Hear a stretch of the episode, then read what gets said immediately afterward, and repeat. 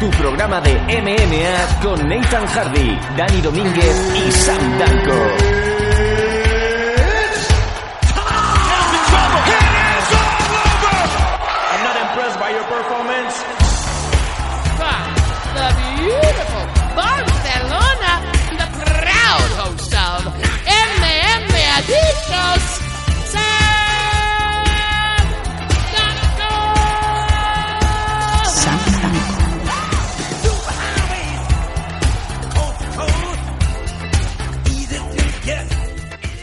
Danko. sin esos hijos de P. Gabo, calla. No, esos pequeños hijos de P no se ofenden. No quiero que hables así.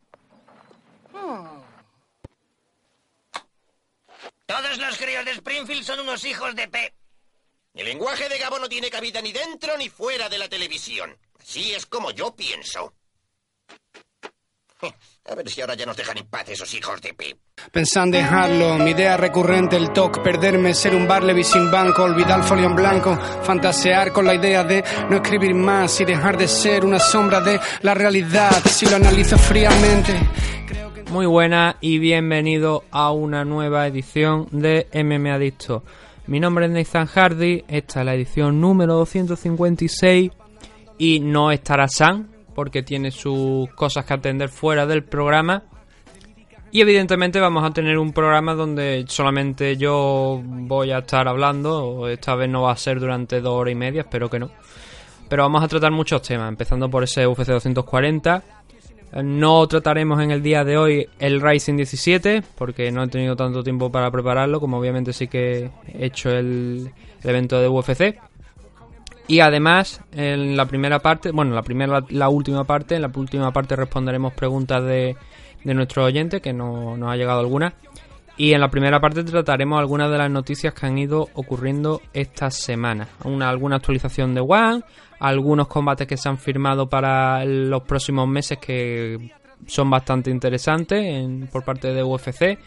También alguna noticia por ahí más sobre John Jones que ha surgido esta semana que aunque él se empeña en decir que esto no es verdad, pues parece que la cosa sigue hacia adelante. Pero bueno, no queremos adelantarnos mucho y lo que vamos a hacer es, antes de ponernos con las noticias, es recordaros que cualquier mensaje que queráis hacernos llegar, siempre tenéis a disposición nuestras vías de contacto, que son en Twitter, arroba mmadicto, tanto por MD como por un tweet que nos enviéis, soy libre de, coger cualquiera de las opciones. En Facebook también tenemos la página, MMAdictos también, podéis dejarnos comentarios, enviarnos mensajes privados, los leeremos aquí, por supuesto.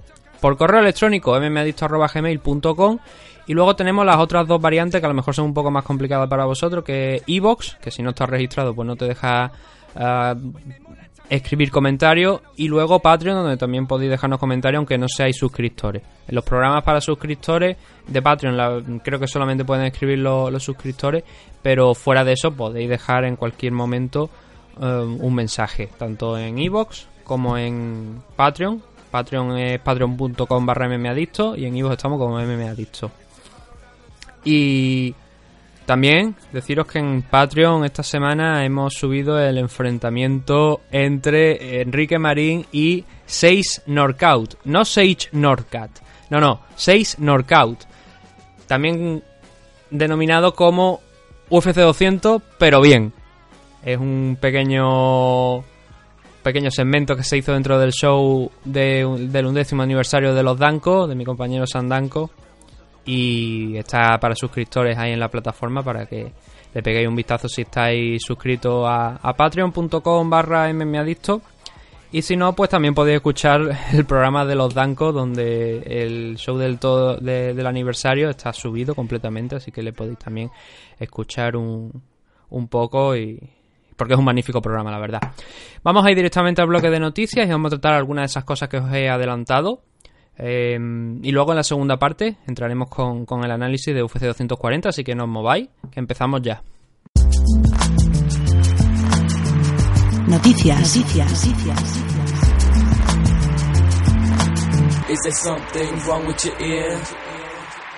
La primera de nuestras noticias del día de hoy viene de la mano del campeón light heavyweight John Jones, el cual ha vuelto a tener problemas con la justicia. En este caso la justicia de Albuquerque. Y es que resulta que el pasado domingo se hizo público que John Jones eh, tenía una serie de problemas legales eh, que procedemos a explicar. Por lo que comentó una agencia de prensa de allí de, la zona, John Jones eh, estaba acusado de un incidente en un club de striptease en el que cogió a una camarera y forzosamente la sentó en sus rodillas y le dio un beso obligatoriamente de manera forzosa, ¿no? La chica incluso dijo que fue a más y que la levantó del suelo cogiéndola del cuello y que le hizo pues una serie de daños. Todo esto nos lleva a un proceso obviamente judicial donde John Jones dijo que se había enterado ese mismo domingo por la prensa, bueno, no, no él sino gente de su entorno, que había que tenía esta serie de problemas, esta serie de cargos. Por lo visto el papeleo, según defiende el entorno de Jones, se había, nunca mejor dicho, traspapelado y que no había llegado a la dirección correcta, sino a una dirección incorrecta, y por lo tanto Jones no tenía conocimiento de todo este suceso. El lunes se presentó en un juzgado y eh, pagó una pequeña fianza de 300 dólares y se, con esto pues se levantó la, la orden que eh, había sobre, sobre él para encontrarlo porque se tenía que presentar allí, ¿no? Porque no se había presentado hasta, hasta ese momento. Lo que defiende Jones es que las cosas no son como ocurrieron, que mm, como bueno, como ocurrieron, como contaron, como contó esta chica, y para ello llevó una serie de testigos para intentar mm, volverlo, o sea, para intentar negar esas acusaciones, demostrar que, que él tenía la razón. Por el momento eso no ha pasado a mayores, todavía está estudiándose qué es lo que puede pasar en próximas eh, fechas al respecto. En principio no debería ser nada grave, pero lo que sí tenemos claro es que no es la primera vez que eh, John Bones Jones, al que a partir de ahora podríamos llamar incluso John Bonner Jones, se ve envuelto en una serie de problemas legales. Em, recuerdo hace años ya cuando impactó con su Bentley sobre un objeto, creo que era una farola, que eso fue muy al principio, creo que acababa de ser campeón prácticamente. Así que ya podéis echar en cuenta vosotros sobre cuándo pudo llegar a ocurrir eso. Y e, impactó eso y recuerdo que fue bastante mm, llamativo porque no iba su novia al lado, sino que iba una chica diferente y se montó un revuelo por, por ese tema. Pero quizás el suceso más importante es uno que ocurre, creo que fue en 2015, que fue el, aquel incidente del hit and run, que bueno, un hit and run es un... Eh, un hit and run. Suena gitano, joder, no. Hit and Run. Em, ¿En qué consiste eso? Pues tienes un accidente con el coche y te das a la fuga. En el caso de John John, presumiblemente, siempre, aunque bueno, luego se demostró, dejó el coche tirado, se fue y al rato volvió, cogió algo de la guantilla, algo de dinero y salió otra vez nuevamente de la guantilla, no de la guantera, y salió otra vez corriendo. Lo que pasó en aquel incidente es que una embarazada pues sufrió una serie de lesiones que luego no acabaron con Jones en graves problemas porque fue una acusación de de incidente de falta en cuarto grado y lo que pasó fue que lo sometieron a un proceso en el que estaba bajo una bajo vigilancia sobre si cometía otro delito, pues entonces sí que tenía un problema grave, pero eso no pasó en principio a, a más, eso se quedó ahí y no, no hubo nada más al respecto, pero luego un año después también se volvió, se, vio otra vez nuevamente envuelto con problemas de conducción temeraria con la policía de allí de, precisamente creo que de Albuquerque también, y eso sí que, bueno, tampoco pasó nada especial, pero sí que era una cosa más en la, en el historial delictivo, entre comillas, de, bueno, sí, es un historial delictivo de John Jones. Em, el propio Jones salió al paso de, todas estas declaraciones, dijo que a, un, a una persona que le escribió un tweet diciendo que John Jones estaba nuevamente en problemas, Jones respondió diciendo que eh, no estaba en problema, que no creyéramos todo lo que decía la prensa. Por el momento lo que tenemos de la situación es eso, ¿no? Es ese resumen de que la, él defiende que esos hechos no ocurrieron en ese club de Tristy y que eh, se ha llevado una serie de testigos para demostrar que eso no fue así. Además ha pagado esa multa de 300 dólares y ahora mismo pues todo el proceso hay ahora que ver si sigue hacia adelante, pero desde luego aquí en, en MMA Adicto pues estaremos pendientes porque es una más de tantas faltas que ha tenido Jones a lo largo de su vida en general, no solamente profesional, porque bueno, luego en profesional pues dar eso esos positivos que ha tenido, eh, los famosos pictograms también en la última, en los últimos meses y, y tal, pues mm, son luego ya también más de la cosa del tema deportivo que del personal, pero en el tema personal tiene ya una ristra bastante larga que precisamente preocupa a Dana White, porque Dana White también ha hablado sobre el tema y ha dicho que, oye, mmm, Nunca sabe si va a ser el último combate de John Jones el siguiente, porque no sabe si va a verse un problema tan serio, tan serio, tan serio, que lo van a coger del cuello y lo van a meter directamente en una celda, ¿no?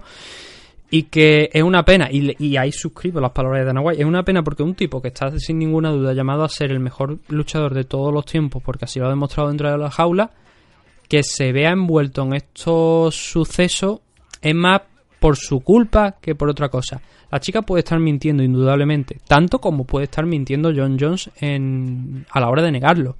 Eso se, tendrá que ser un juez el que lo, lo determine, ¿no? Pero es una pena que un chico así se vean estos problemas.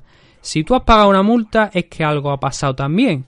Y si no fuera esos determinados clubes, que por ejemplo le gustan bastante a Nick Díaz, le gustan a BJ Penn, que consiguió su última victoria ahí, en la puerta de, un club de Tristy, enfrentándose con uno de los porteros, que ahora tendrá que ver si puede aumentar la racha contra Nick Lenz, en una cosa que realmente no entiendo. Este es uno de los combates, por cierto, que, estábamos diciendo que vamos a sacar al final lo de los combates porque el evento de UFC queda bastante largo y vamos a tratarlo ya en próximos programas. Pero uno de los combates que iba a hablar era, era ese Nick Lenz contra BJ Penn pero ya digo, no queremos tampoco, porque si no es que nos vamos a tirar aquí tres horas y, la verdad es que no, no, no, quiero estar tres horas editando, porque hace bastante que lo puedo ponerse a editar uno aquí en el sitio. Y en eso estamos. En eso estamos. John, eh, Dana White Sofía de John Jones. John Jones sigue haciendo la mayor. Ha tenido también un incidente con Corey Anderson. Que ahí tendría que suscribir a, a Conor McGregor si se girase en un momento y dijera who the fuck is that guy, ¿no? Pues ha tenido un problema con, con Corey Anderson en una firma de autógrafos también y la lista cada vez va en aumento y más y más y más. Pero confío en que llegue el momento en el que John Jones se dé cuenta que hay mucho más en juego, que no solamente lo deportivo, sino que también la parte personal es importante y que encuentre un equilibrio y, ya bien sea por su entorno, porque hemos visto carreras arruinadas por, por, luchadores mismos y por entornos que no le han sabido ayudar o que han sido perjudiciales. Y a un campeón como John Jones, que es un magnífico luchador, como he dicho antes, le está haciendo daño. Yo no sé si es su entorno, yo no sé si es el mismo, pero alguien debería aconsejarle, alguien debería cogerlo y hacerle parar, porque hay determinadas cosas que no.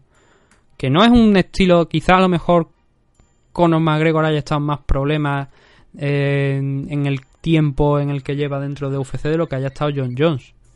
Y son palabras mayores, ¿no? Pero eh, Conor McGregor ha estado detenido ya creo que en dos estados de Estados Unidos, ¿no? Y, y es lo que digo. Conor ha hecho más, más cosas, más perrerías si acaso que, John Jones o en una cifra similar. Pero en, espacio de tiempo continuado, la verdad es que Conor ha batido el récord.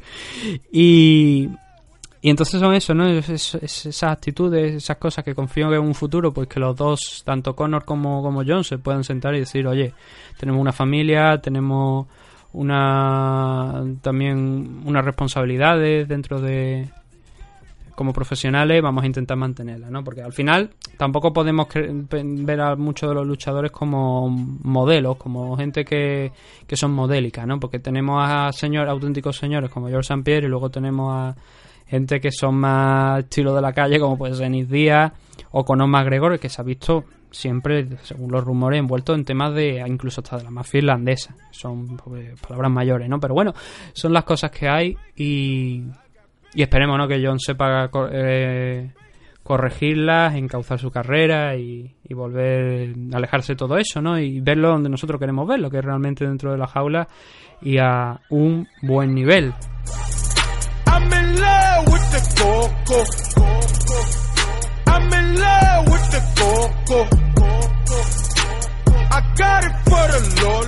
La segunda de las noticias es unas declaraciones recientes de, de George St. Pierre en el que quizás ha dejado entrever que la posibilidad de Alright, I'm coming back, yeah, yeah, yeah, yeah, sea posible.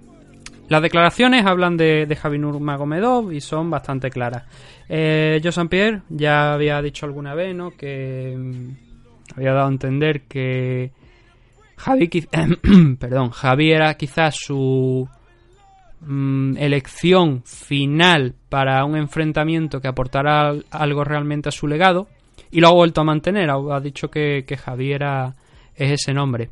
Dijo que en un momento, cuando antes, justo antes de retirarse, era su intención. UFC le dijo en ese momento que no era una posibilidad viable, que tenían otros planes y automáticamente pues eso llevó a, a. Pierre a, a considerar el retiro. Le preguntaron, fue una entrevista en una cadena, creo que es canadiense, TSN, donde estuvieron haciéndole una entrevista y le preguntaron que si le ofrecieran 50 millones si volvería, ¿no? Y la respuesta creo que fue bien clara. Si a mí me dieran 50 millones, cogería al rival más fácil, si, o sea, si lo hiciera por el dinero, cogería al rival más fácil y saldría corriendo. Pero como es por mi legado, preferiría obviamente enfrentarme a Javi Nurmagomedov. Del que dijo que piensa que mm, es un grandísimo luch- luchador, que es actualmente el mejor, y que aunque de alguna manera en las palabras puede ver, pues se puede, se puede notar que Joe. Pierre piensa que Javier es mejor que él, pero él sí que insistió en que hay algunas áreas en las que considera que él, el propio canadiense, es mejor que, que Javier Nurmagomedov y que si pudiera explotarlas podría imponerse a él. Sobre todo destacaba enfrentarse en, en una zona abierta, es decir, en el centro de la jaula, que no sea un- el típico enfrentamiento de Javi donde no, no, no doy con la expresión en español, la expresión en, en inglés es maul, es decir, eh, que te apalice para, para que nos, entenga- nos entendamos, que te apalice contra la jaula, cerca de la jaula y que te llevan los golpes y el control y la presión y un ritmo alto y que te esté asfixiando, sino que sea una, una batalla más en el centro donde no pueda tener eh, quizás tan fácil el contacto ni te cierre también los espacios Javi y ahí es donde piensa Joe. Pierre que podría derrotarle. También dijo que quizás UFC se negaba a este enfrentamiento porque quizás tuviera miedo, de alguna manera, eh, no confiara en que Javi venciera a George. Pierre y que eso llevara a, un- a una devaluación a lo mejor de Javi, que actualmente tiene ese 27-0, creo que es 27-0, que se enfrenta en septiembre contra Dustin Poirier allí en Abu Dhabi y consideraba que a lo mejor eso podría haber devaluado el precio, el- o sea, el valor, el interés de, de Javi Nurmagomedov, pero bueno, son cosas que, que se dicen y que en realidad yo creo que sería una buena pelea y estas son unas declaraciones que yo. Pierre ya había hecho anteriormente. Siempre se le había ofertado pues varios rivales, ¿no? O sea, bueno, ofertado. Se le habían comentado varios rivales, se le había sacado el nombre de Ben Askren, al, al que consideraba justo antes de llegar a UFC, obviamente, que era un grandísimo luchador, pero que no era conocido para el público de, de UFC, con lo cual no sería tan interesante una batalla para, para su legado, porque la gente no, no lo consideraría, no lo tendría a lo mejor tan, en tanta estima. También podríamos entrar en la otra traducción alternativa que es no garantizaría, o sea, no me daría tanto dinero como otro enfrentamiento. Porque cuando hablamos de legado, sí que es verdad que Joe St. Pierre siempre se ha ido a la pelea más difícil, pero también da la casualidad que esa pelea más difícil suele ser la pelea que más dinero da. Y un enfrentamiento entre Joe. Pierre y Javier Nurmagomedov movería una cifra bastante alta. Entonces yo por esa parte entiendo que, que bueno, hay que equilibrar también las dos partes, por el precio adecuado. Eh, Joe también una de las razones por las que en un momento estuvo fuera de UFC antes de volver contra Michael Bisping era porque no, no llegaba a acuerdos, él tenía una serie de patrocinadores, lo de Rivo no le gustó, la usada tampoco, antes de que entrara la usada, en aquel enfrentamiento contra Johnny Hendrix, pues dijo que aquello no, no le gustaba cómo estaba funcionando el tema de los, de los sistemas antidopaje y cosas así que hicieron que, que Joe St. Pierre pues, se tomara ese respiro de varios años hasta antes de enfrentarse a, a Michael Bisping. Y por cierto, una de las cosas que decían en esta entrevista, que no, no la comenta en un primer momento, es que a él no le gustan ese tipo de campeones que son campeones en una división, vuelven, o sea, se retiran bueno, no, no campeones, perdón. Vuelve, eh, son luchadores que se retiran, vuelven, se enfrentan a lo mejor a un campeón como el caso de Javi, lo derrotan y se vuelven a retirar.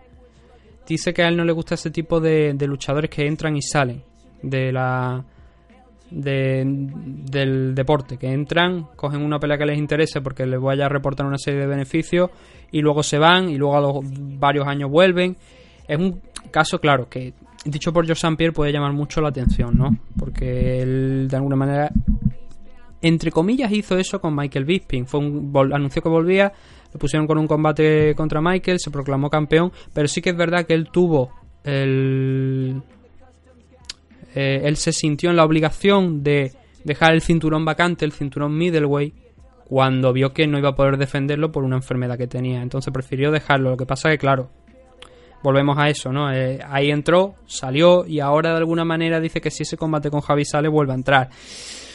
Eh, Están sus palabras ahí, esas palabras de luchadores que entran y salen, que son muy parecidos a lo que él quiere hacer, pero sí que es verdad que a él no le gustaría mantener parada una división por un capricho suyo, tamp- tampoco, porque ya lo ha demostrado, ¿no? Entonces son, son cosas llamativas respecto a las declaraciones de San Pierre. Que bueno, están ahí y el regreso de, de George St. Pierre de aquí a a lo mejor el año que viene, cuando se limpie un poquito la división, porque hay que decir que mm, Dana White ha dicho que un enfrentamiento entre Javi Conor McGregor, un segundo enfrentamiento, es bastante viable y posible. Entonces ya vuelven a encender las alarmas, vamos a ver qué es lo que quieren hacer con Javi, pero repito, todo esto siempre tiene que pasar por el enfrentamiento entre Javi y Dustin Poirier del próximo mes de septiembre en los Emiratos Árabes Unidos para ver quién es el campeón lightweight. Eh, con esta noticia creo que vamos a cerrar la carpeta de noticias porque el evento, aunque no vamos a analizar la car preliminar, hubo cuatro de cinco decisiones en la main car y se va a hacer largo. Tenemos que responder las preguntas de, de vosotros los oyentes también. Y además, por supuesto, tendremos, eh, aunque no vayamos a analizar la, la car eh, solamente la car principal, algunas anotaciones de, de la car preliminar siempre hay, siempre existen, siempre se comentan porque hay algunos detalles importantes, victorias que, que suponen un- un- unos avances, unas derrotas que, que suponen más bien lo contrario, y esos detalles siempre, siempre viene bien comentarlos para que luego la gente, pues si vea un, aquí el luchador en la car, no diga como dijo Conor McGregor o who the fuck is that guy, ¿no? Sino que tenga en mente pues que este luchador es tal y cual. Entonces, vamos a cortar aquí lo que es el bloque de noticias y cuando volvamos directamente nos vamos a meter en ese análisis de UFC 240 más Holloway contra Frankie Edgar.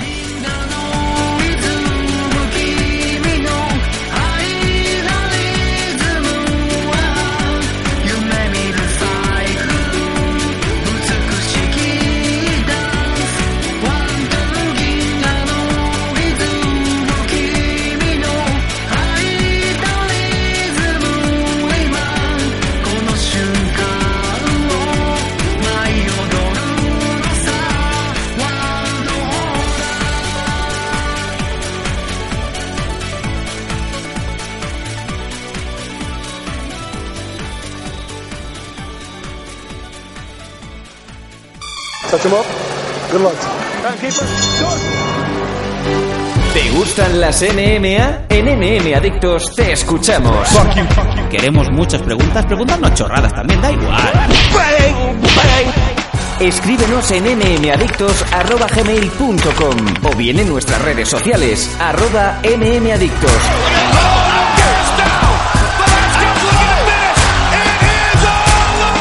MM Adictos, tu pregunta y nosotros sacaremos el Conor McGregor que llevas dentro. ¡Te esperamos! 지금 이 순간 후회 없이 보여주고 싶어 그저 네 심장에 뛰게 하고 싶어 눈부신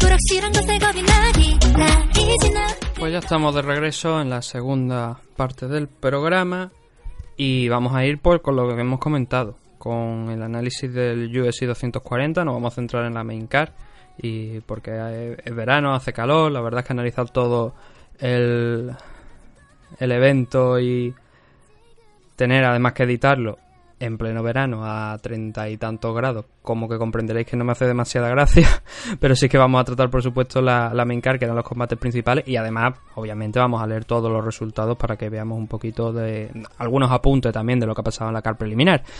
El, pero antes de eso, por supuesto, tenemos que hablar de nuestros patrocinadores. El primero, Dragons, con la comunidad Dragons del, del Sensei Nacho Serapio, en el que tenéis, pues ya son más de 500 clases y 700 vídeos dentro de la comunidad Dragons, a la que os podéis suscribir por 10 euros al mes y que está, por supuesto, siempre online. Si queréis a las 5 de la mañana, porque volváis de fiesta, ver cualquier vídeo tutorial o cualquier curso de los que están dentro de la plataforma de la comunidad Dragon, por supuesto que lo tenéis. Y, por y también, obviamente, todos los días, 24 horas al día, 365 días del año, que se suele decir. Em, entonces, como digo, eh, la comunidad Dragon tiene varios beneficios. Además de, por supuesto, esos cursos de los que estamos hablando, entre los que hay cursos de combate deportivo, defensa personal, armas orientales, acrobacia, forma, lucha escénica, entrenamiento, técnica tradicional, tai chi, chi kung y, por supuesto, grappling y MMA. Pero ¿cuáles son esas ventajas adicionales de las que os estoy hablando, eh, aparte de, de todos estos cursos y estas clases? Pues tenéis un 15% de descuento en productos Dragons, y además los gastos de envío son gratuitos, un 50% también en torneos y seminarios que estén coorganizados por Dragons, y por supuesto la Dragon Magazine, tanto en edición digital como en edición papel. Y además, por supuesto, en la edición digital tenéis acceso a todo el todos los números anteriores, no solamente como en el papel que os envían a partir de cuando creo, sin que me corrija Nacho, pero creo que es así, cuando os hayáis suscrito, sino que en el caso de la versión digital tenéis acceso a todo. Y hay bastantes números interesantes. Hay bastantes de MMA, hay, hay también reportajes de Jean-Claude Van Damme, de Chun Norris, eh, sí, Chun Norris. También entrevistas a Enrique Wasabi Marín, a Michael Venom Page, también hay por aquí, eh, MVP, el luchador de Bellator, y sobre todo con, con artistas marciales del panorama nacional. Así que lo dicho, por 10 euros podéis suscribiros a la comunidad Dragons, donde tendréis acceso a todo esto, lo que hemos, a todo esto que hemos mencionado. También otro de nuestros patrocinadores es eh, Clínica del Dental Torre Romeu en Sabadell, más conocida como Protege tus piños, los mejores bucales del mundo de las MMA.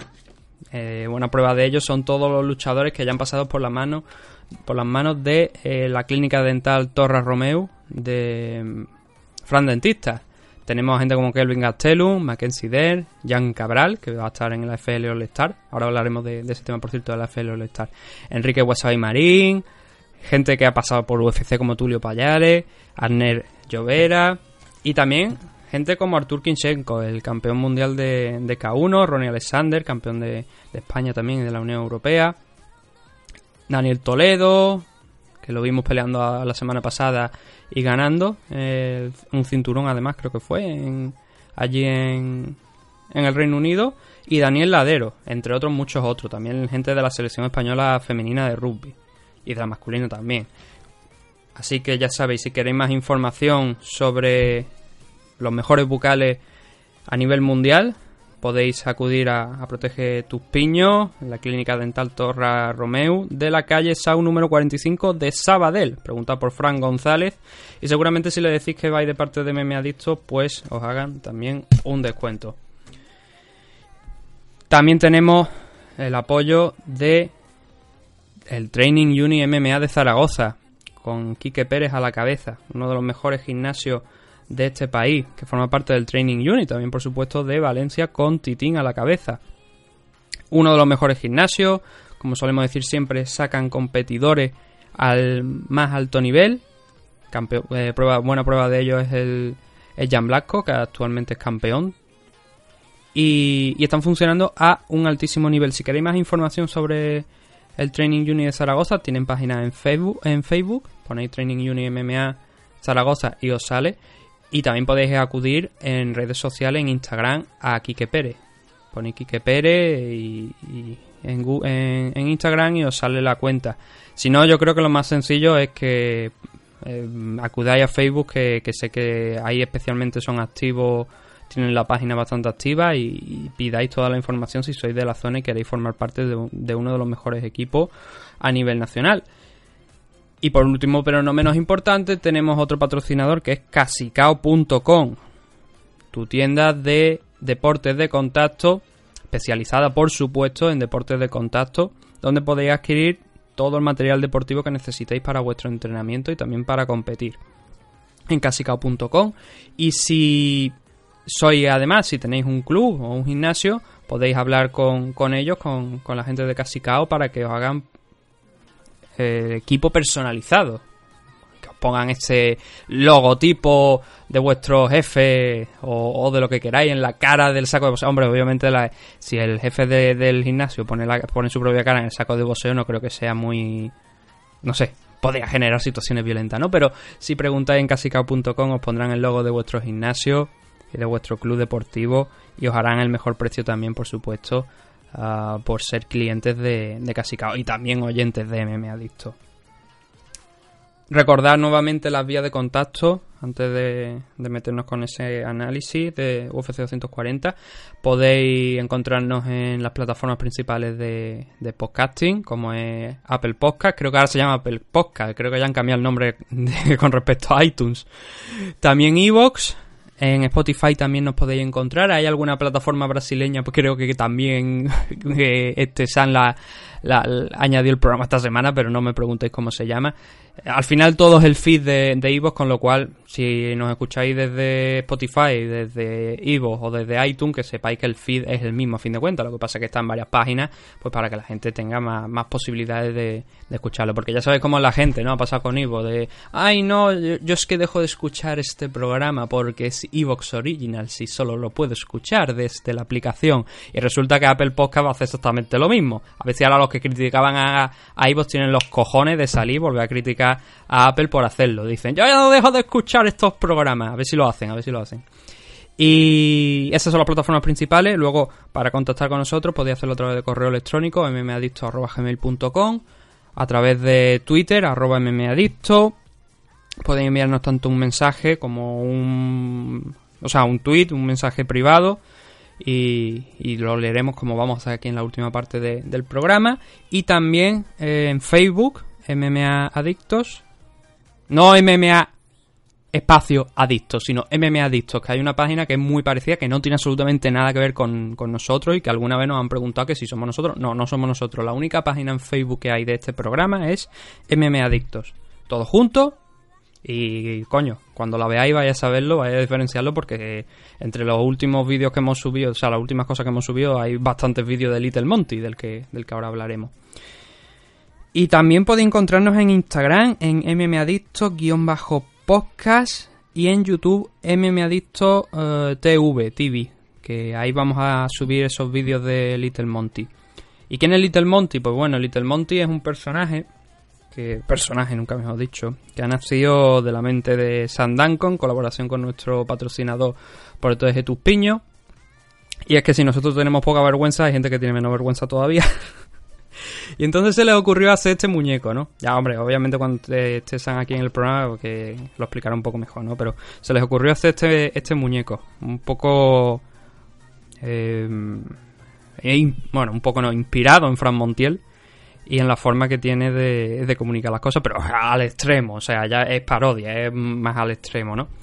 Y que esto lo hacemos siempre desde el respeto y que tenemos con Fran Montiel, sobre todo, bueno, ellos. Estaba la coña de os va a matar a los dos, pero no, no, no finalmente no los mató, sino que al contrario, a Fran le hizo bastante gracia y algún vídeo tenéis por ahí donde no solamente ya se lo hemos presentado, se lo han presentado a, a Fran, sino que además el muñeco ya ha tenido hasta conversaciones estilo Banco Sabadell, ¿no? Que es uno de los últimos vídeos que, que se han subido también al canal de YouTube y a la página para que de Facebook para y en Twitter también está, para que podáis verlo. Bueno, están todas las redes sociales los- esos vídeos. Y mm, hay cosas que se van a hacer con ese muñeco, hay cosas que se, que se tienen en mente, que vamos a ver si en las próximas fechas, pues si se pueden eh, ir haciendo algo, ¿no? San en, agosto va a descansar, a ver si consigo que no descanse del todo y que saque algún vídeo para vosotros los oyentes con Little Monty. Pero la semana que viene va a estar aquí, porque la semana que viene eh, San sí que va, a estar en el programa y, vamos a entrevistar, entre comillas, Little Monty, ¿no? Así que si queréis hacerle alguna pregunta, ya sabéis que os va a, a contestar con toda la honestidad Little Monty. Y todo esto viene también porque se ha, bueno, se ha hecho ese vídeo ¿no? del AFL All Star, donde se promociona, donde Little Monty promociona el AFL All Star, que todavía está el, el enlace de el crowdfunding, todavía está activo hasta el 9 de agosto, me parece que era. Y si queréis aportar, pues podéis hacerlo. Pero bueno, visto por desgracia cómo está yendo la cosa, no va a salir. Y, esto, bueno, esto ya lo que yo, lo, dije, se lo dije el miércoles a. Yo lo digo ahora, pero yo lo estoy escuchando. Yo no soy de, de, de quedar así bien con la gente porque sí. Y yo hoy tenía la intención, la firme intención de, de aportar en PayPal. Yo- o sea, si, si hubiera estado el PayPal, yo hubiera aportado sin ningún problema desde el primer día. Como no está, eh, tengo que acudir a alguien que tenga una tarjeta de crédito, cosas que yo no tengo. Entonces, eh, llegado a ese punto, viendo cómo está el crowdfunding, la verdad, no te voy a decir, por, no, por quedar bien no lo voy a hacer. O sea, no voy a coger la, tarjeta de crédito y, meterle ahí lo que sea, porque ya está visto que desde mitad de, mes, por desgracia, ya más o menos se veía que, el proyecto pues, no iba a salir, a pesar de que se siguen anunciando nombres. Se anuncia, por ejemplo, Yuki Kondo, veterano de, de eh, y una de las mm, le- bueno, leyendas, sí, un luchador que cerca de... Ahora no sé si tenía los 100 combates, creo que sí, me parece que llegaba los 100 combates eh, ya. Y, y que siguen activos en Pancrase que estuvo activo, no sé si fue este año el año pasado, creo que, que tuvo un último tuvo un combate más. Y la, lista de nombres era, era buena, era amplia. Creo que igual se podrían haber anunciado bastantes más de inicio, pero bueno, la gente eh, está comprobado también que, que eso. Yo, en mi caso, yo no. Eh, ahora mismo a mí me resultaba muy difícil saber si, si podía ir en noviembre o no, pero ya digo que yo tenía la intención de colaborar y si la cosa hubiera, se, se hubiera estado ahí cercana o con una cifra que dice tú todavía lo se puede conseguir por, porque queda bastante tiempo, sin ninguna duda habría buscado más eh, a ver si alguien me dejaba porque tampoco quiero poner en compromiso a nadie no de, de tener que dejarme la, la tarjeta para hacer un pago. Que bueno, que, lo podría hacer, que es como digo, lo podría hacer ahora, pero sé que no, ya sabemos que no va a salir. Entonces, ¿para, para qué hacerlo ahora? ¿Para quedar bien de cara a, a la gente? Pues no, pues no, la verdad es que no. Yo a mí me hubiera encantado que hubiera salido, pero ya se lo dije a San el, miércoles. Está visto que ya por desgracia no va a salir. Y ya es una. Poner el dinero, pues como, como le dije, si queréis ponerlo de 10.000 euros lo podéis poner, porque no va a salir, o sea, y es una tontería, ¿no? Ahora mismo ya ha llegado a este punto, por desgracia, el quedar bien. Queda bien, yo, si Fran está escuchando esto, yo digo, yo, tú sabes lo que, lo que yo opino. Yo por quedar bien no, no voy a poner ahora mismo ya en este punto que no va a salir proyecto, no voy a poner un duro, porque es que me parece una tontería eh, simplemente porque queda bien, y eso no significa que no, que no lo fuese a apoyar, ya digo, lo, lo iba a apoyar, estuve a punto, se lo dije, le digo, ponme el PayPal, mamón, que quiero poner dinero, pero no me lo puso y bueno, eh, tenían sus razones para no ponerlo y al final pues bueno no he podido no he aportado por, eso por ese motivo no porque no tuviera la intención porque lo iba a hacer si hubiera estado cercano. Pero ya te digo ahora he llegado a este punto para quedar bien pues no pues no, no va conmigo sinceramente.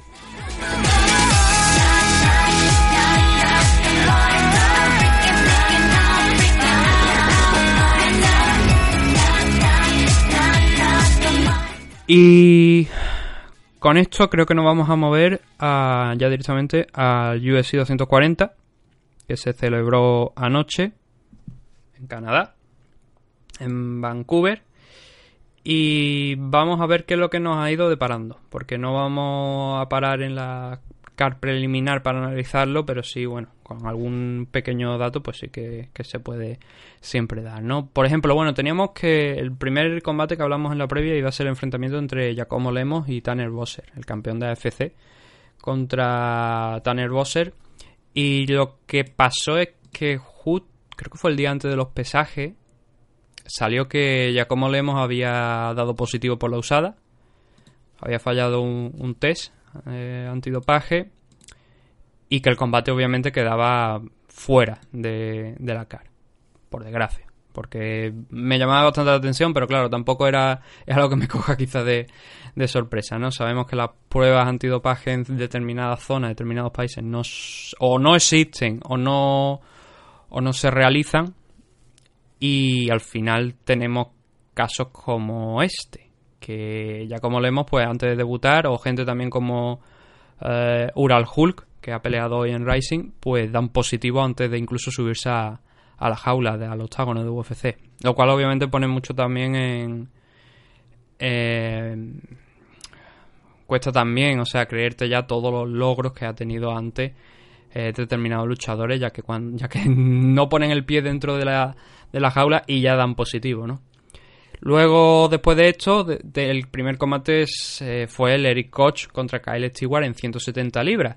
Victoria por decisión unánime de Eric Koch, un doble 29-28 y un 30-27. Este era el debut de Eric en 170 libras, lo habíamos comentado en la previa, que habíamos dicho que era un luchador que había estado en cierto modo bastante perjudicado por las lesiones, que parecía que en Wake iba a, iba a llegar a algo cuando hizo la transición aquí en UFC. Tampoco le fue mal al principio, pero luego empezó a acumular de alguna derrota, mezclarla con victoria, pero siempre con intervalos muy amplios entre pelea y pelea, especialmente de 2016 aproximadamente, donde fue ya enganchando lesiones, combates que se le cancelaban. Estuvo a punto al principio de, de llegar aquí a, a UFC después de pasar por Wake de enfrentarse a José Aldo porque estaba en, en buena forma y tenía una buena racha, pero lesión de uno, lesión de otro, finalmente el combate se descartó porque no, no hubo posibilidades de hacerlo. Y es una victoria que, a ver, desde el punto de vista de personas, de luchadores que llevo viendo bastante tiempo y que creo que han sido grandes trabajadores, pero que al final el físico pues no le ha respetado lo que eh, todo el mundo le gustaría, me, me alegra la victoria de Eric Koch. No, no es que tenga nada contra Kyle Stewart, por supuesto, ni nada, ni mucho menos, pero sí que es verdad que me alegra un poco la victoria de Eric Koch en ese sentido, después de haberlo visto um, esa batalla que ha tenido con las lesiones, ahora tener que volver y volver en 170 libras porque no ha encontrado éxito tampoco en 155 después de eh, estar prácticamente al principio de su carrera siempre en 145 pues me gusta, ¿no? O sea, yo- no, es que me guste, es que me alegra ver a Eric Koch triunfando y, teniendo oportunidad de, vencer combate. Vamos a ver si ya nuevamente pues le respetan las lesiones y puede podemos seguir viéndolo aquí. Una, una división que por cierto es bastante competitiva, muy competitiva. El segundo de los combates era Gillian Robertson enfrentándose a Sara Frota. Victoria por KO, por TKO de, de Gillian Robertson, noqueando o dejando prácticamente seca a, a Sara Frota eh, desde el mount a base de, codazo. Una victoria de Gillian Robertson que hace que sume dos consecutivas y que empiece a colocarla en una posición decente dentro de una categoría de 125 que lo que siempre siempre estamos diciendo, ¿no? Quizás es la categoría donde muchas de las que están rankeadas, eso que estáis escuchando es que estaba apartando cosas de eh, la revista de Dragon, no tenía toda la información sobre al respecto de, del patrocinador. Hablaba de Gillian Robertson, de la división Lightweight, eh, perdón, Flyweight. Es una categoría, como digo, que hay algunas luchadoras que no te acabas de creer o que parece que no están muy activas. El caso de Paige Van ¿no? que también va acumulando lesiones. Pero hay algunos nombres que te preguntas qué, qué hacen aquí o si realmente tienen esa posición en el ranking que está justificado. ¿no? Entonces, como no es quizá la división, la mejor división eh, de USC en femenino, en la, en las entre las categorías femeninas, gente como Gillian Robertson que engan- engancha un par de victorias consecutivas, no creo que vaya a entrar esta semana en los rankings, sinceramente, pero sí que con una victoria más ya se pondría dentro de, los- de los tres primeros. Igual sí entra, pero me extraña, ¿no? Porque viendo algunos de los nombres que hay en la parte baja, mm, me resultaría extraño que los sacaran, porque son además nombres populares. Precisamente Paige Van Zandt, sin ir más lejos, está en la número 13. Y dado que está lesionada, pues no creo yo que la vayan a sacar de ahí. Ya sabemos cómo han funcionado los rankings los últimos años con Conor McGregor, ¿no? Que ni siquiera peleaba, no por, le- por, por lesión, sino porque no quería. Y, y se ha mantenido ahí durante bastante tiempo, así que no creo que vaya a ser el caso tampoco de, de Paige Van de que la vayan a sacar de ahí. Pero Sara Frota, con este segundo combate que ha tenido dentro de, de UFC, después del paso por Dana White Contender Series, es la segunda derrota, y además aquí la han finalizado. La primera fue contra Livia Renata Sousa, de la que hablamos precisamente la semana pasada, y esta segunda sí que ha sido dura y que seguramente va a perjudicar mucho la posición de Sara Frota si bien no la cortan. Seguro. Yo tengo... A ver, no tengo totalmente 100%... No, te- no, no- ni tengo la verdad ni tengo el, la seguridad de que Sara Frota vaya, vaya a ser cortada, pero sí que apunta que con viniendo de Dana White Contender Series, teniendo dos derrotas consecutivas, seguramente la cortarán y mm, a río revuelto ganancia de pescadores, ¿no? Que se suele decir y que puede ir a a Bellator, sería una luchadora interesante para Bellator, sobre todo en una división que Bellator debería intentar buscar más contender o por lo menos que tengan un poquito más de nombre o, o de o de background porque Ilima está a un nivel muy alto y necesita contenders.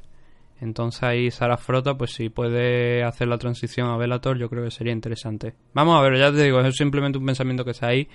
Y Gillian Robertson, pues bien contundente, venciendo, finalizando, que es lo que al final, por desgracia, para los rankings parece que cuenta, ¿no? Las finalizaciones. Ya pueden enganchar, es el caso de Leon Edwards, ¿no? Que bueno, esta semana ha subido bastante, ha subido a la cuarta posición de la división welterweight después de estar el 12, que es lo que habíamos comentado la semana pasada, ¿no? Que llamaba mucho la atención que juntando esta creo que es su octava victoria consecutiva, la que la que tuvo contra Rafael Dos Años, estuviera tan abajo, ¿no? Y que posiblemente el, el hecho de no finalizar muchas de, de esas peleas, la, la mayoría de esas peleas, creo que finalizó dos de esa, de esa racha de ocho victorias consecutivas, le habían perjudicado de cara a los rankings. Ahora por, por fin tiene esa posición que creo que es la, es la justa, sobre todo después de derrotar a un Rafael Dos Años que estaba ahí.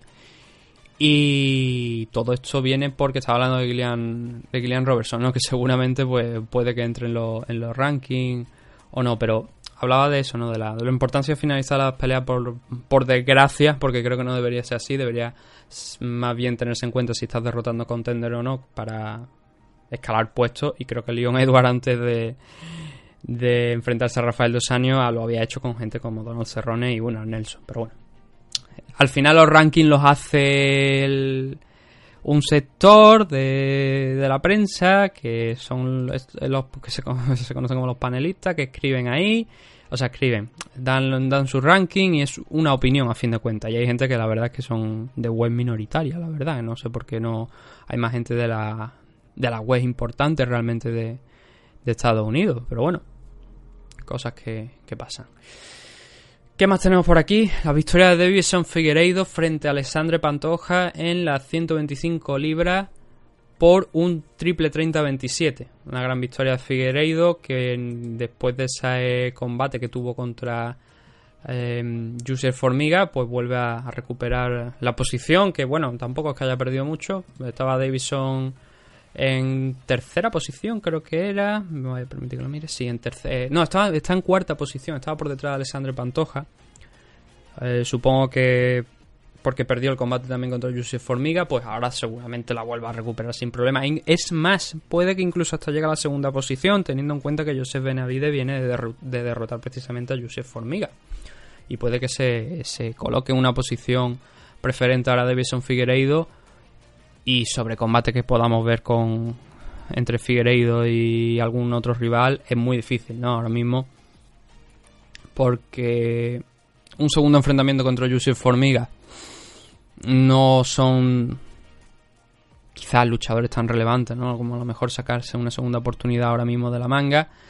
Y un enfrentamiento contra Joseph Benavide es factible, pero depende mucho de lo que haga Henry Cejudo, de la fecha en la que vuelva, que ya, según palabra de Dana White, la intención era primeramente defender el cinturón Flyway, pero bueno, las palabras de Dana White ya sabemos que nos la tomamos un poquillo a cachondeo, teniendo en cuenta que se ha anunciado Sevilla Pen contra Nick Lenz, ¿no? y que la palabra de Dana White la verdad es que vale poco, ¿no? Llega a este punto, entonces no, no sería tampoco a lo mejor muy descartable que si Henry Cejudo no está recuperado para determinada fecha, veamos un Davison Figueiredo contra Joseph Benavide por el ser realmente el contender, contender que ahora mismo, ahora mismo es Joseph Benavide, pero que si con ese enfrentamiento contra Davison Figueiredo, si se extiende la lesión de, Cejudo o se cambian los planes, es un combate que sería bastante factible, llegado a este punto, ¿no? Para determinar quién es el primer contender, el contender número uno al cinturón de, Henry, de Triple C. El siguiente de los combates era Gavin Taker enfrentándose a Seung Woo Choi. Eh, finalizó por sumisión por Ryan Choke en el tercero. En un combate que, bueno, prácticamente controló bastante bien eh, Gavin Tucker. Hubo, hubo por ambas partes, fue una, una, batalla de grappling bastante entretenida y acabó finalmente con esa sumisión ¿no? en, en el tercero para, para Gavin Taker. Que, bueno, se pone en una no una posición dentro de los ranking de los rankings, pero es importante también seguir sumando victorias, sobre todo después de venir esa derrota contra Rick Glenn. Ahora mismo se coloca en un 2-1 dentro de UFC, así que a seguir creciendo la parte baja de, de la CAR para seguir subiendo dentro de los de los rankings. Y uno de los de los últimos combates que teníamos aquí en la en la CAR preliminar era el de Hakim Dawodu enfrentándose a Yoshinori Horie, que estaba haciendo Horie, Horie, el apellido Horie, te- haciendo aquí el debut. Mm, habíamos comentado, nos habían preguntado sobre Horie la semana pasada y creo que estuvimos hablando un poquito también en la previa. A ver, era un prospect que yo creo que ha llamado más la atención por las finalizaciones que por otra cosa. Y creo que la gente eso lo... Bueno, lo- estaba hablando antes de finalizaciones, ¿no? Eso lo tienen siempre muy presente, ¿no? Tú finalizas a tu rival, además son caos, siempre es espectacular. Y creo que eso es en parte también lo que ha acabado, lo que ha hecho que Jorie estuviera ayer dentro de la jaula. Pero nos preguntaban si, si tenía habilidad suficiente para triunfar. Dije que la derrota contra Issei Tamura, que se produjo además también por un caos, eh, podía hacer daño. Porque Issei Tamura, aunque no tiene un récord muy extenso, sí que es un luchador que ha estado en bastantes sitios ya y tiene bastante experiencia como para servir de baremo sobre lo que Jorie puede llegar a hacer. Si te noquean, pues bueno, la exhibición de las habilidades muchas veces en un caos no se llegan a ver realmente. Entonces, eh, llegaba este enfrentamiento. ¿Qué es lo que pasó aquí? Pues que Dawodu fue superior. También hubo un problema con el, el peso de Dawodu. Finalmente lo, creo que lo llegó a dar, pero fue prácticamente en el límite. Se cuestiona también la forma de, de, de hacerlo. Sí, lo dio en 146, pero se cuestiona mucho también la forma de, de en la que lo dio, agarrando la toalla. No se sabe si realmente llegó a poner el peso completo en, el cuer- en la báscula eh, bien en condiciones como para determinar si daba el peso o no. Pero bueno, el caso es que al final, al final el combate se celebró y, y, Dawodu controló a, a Jorie y finalmente lo noqueó con, con una Heki en el tercero que volverá, obviamente, pero Jorie tiene ese detalle, ¿no? Es un tipo que empuja, empuja, empuja y contra gente que a lo mejor le pueda controlar, le pueda, sobre todo en Estados Unidos, ¿no? Que la gente, los luchadores son bastante grandes. Era el caso aquí de de, de que si los datos no están bien, están, están correctos y no están mal, porque yo me encontré un fallo aquí en- el otro día cuando estábamos haciendo la previa entre, eh, con el alcance de Frankie, que al final tenía yo, razón, el alcance de Frankie era menor que el de Matt Holloway, pero según Tapology estaba ese dato cambiado. Y si esto está bien y no me están equivocando, no me están haciendo otra vez la 13-14 aquí en, en Tapology, dicen que el, el alcance de, de Dagodu está en 1.83 por 1.78 de, de Hori. Entonces, los luchadores norteamericanos eh, suelen ser bastante más grandes en físico que, los japoneses y tienen un físico más poderoso que la mayoría de los japoneses. Y lo que había enfrentado ahora, hasta ahora Horie eran todos, todos, todos, todos luchadores japoneses. Claro, cuando te viene alguien más físico, más grande, que te controla mejor la pelea, es más complicado, ¿no? Es siempre más difícil. Y creo que eso es en parte lo que le pasa mucho también a luchadores asiáticos, que por lo general no tienen el mismo físico que los, los luchadores de otras partes del mundo. Y ahí es donde sufren. Y aunque, bueno, el caos de ayer, o sea, la finalización de ayer fue un, fue un caos, sí que es verdad que si un luchador de americano, europeo o africano, también latinoamericano, por supuesto, te entra en, en una distancia en la que te puede controlar en el clinch y ya te inhabilita los golpes y ya te empieza a poner nervioso porque no has estado en esta, nunca en esas posiciones, al final eh, acabas perdiendo. Y en el caso de Jory ayer creo que tampoco en... es una excepción, la verdad. No hay muchos luchadores japoneses que hayan triunfado en UFC. Uno de los últimos, por supuesto, fue eh, Kyoji Horiguchi, porque se fue de ahí en sus propias condiciones y solamente habiendo perdido un combate de. Creo que fueron 8, me parece. sí, creo que fueron 8 combates. Y habiendo perdido, solo uno contra, contra Demetrius Johnson. Y si mal no recuerdo, creo que en decisión. Aunque ahora, ahora ya no, no, no tengo el dato en la cabeza si fue una decisión o fue una finalización en, en, los, en los asaltos finales, pero creo que fue una decisión. Lo podéis comprobar vosotros mismos. Y, y ha sido el, último de todos los que han, de todos los que han ido que, que ha triunfado realmente. El resto al final se han ido diluyendo por el camino. Y los, de los luchadores chinos sí que es verdad que estamos viendo un, un ascenso fuerte. Sin ir más lejos. Eh, Weili Zhang va a disputar el título de las 115 libras en Shenzhen. Y está, yo creo que está ahora mismo como, como la sede en China de UFC está siendo más, más fuerte, está creciendo más. eh, se le está dando también más prioridad a luchadores de allí, de, de China. Los japoneses y los coreanos realmente ahora cada vez hay más empresas más fuertes. Está One también, además, One, Rising.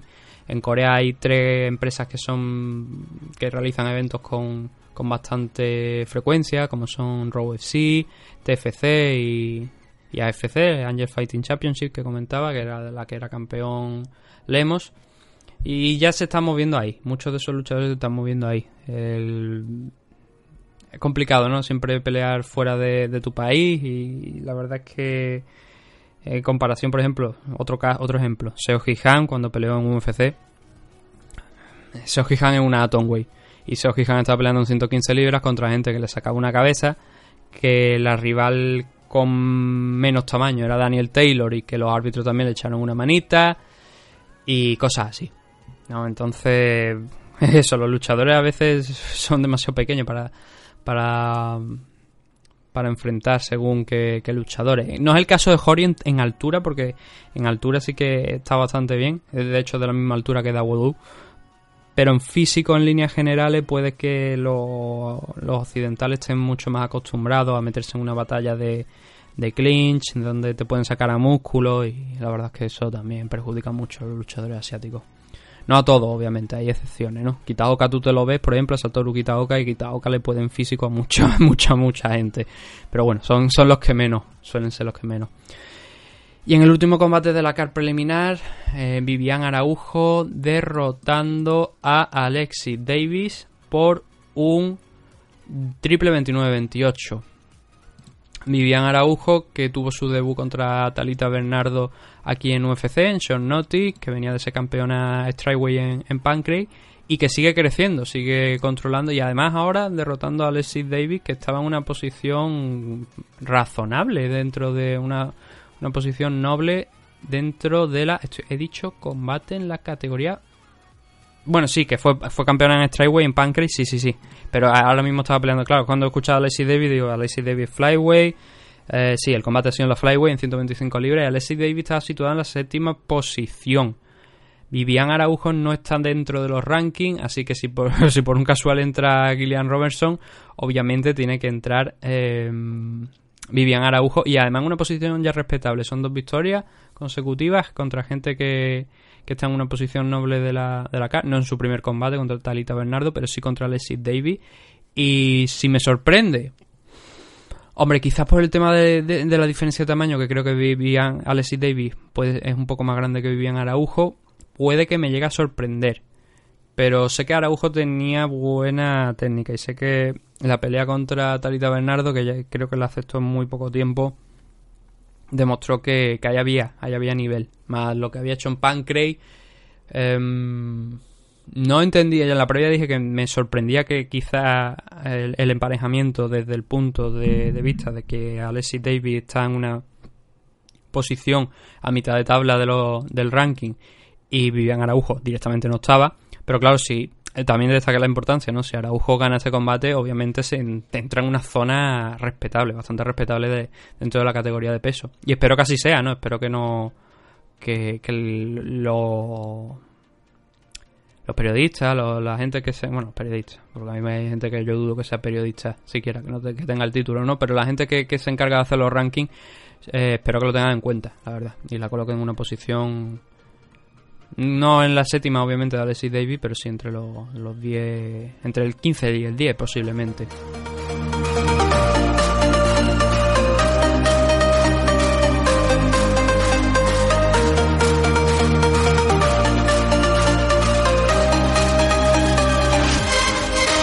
Esto es lo que teníamos en la car preliminar. Ahora nos movemos a la main car.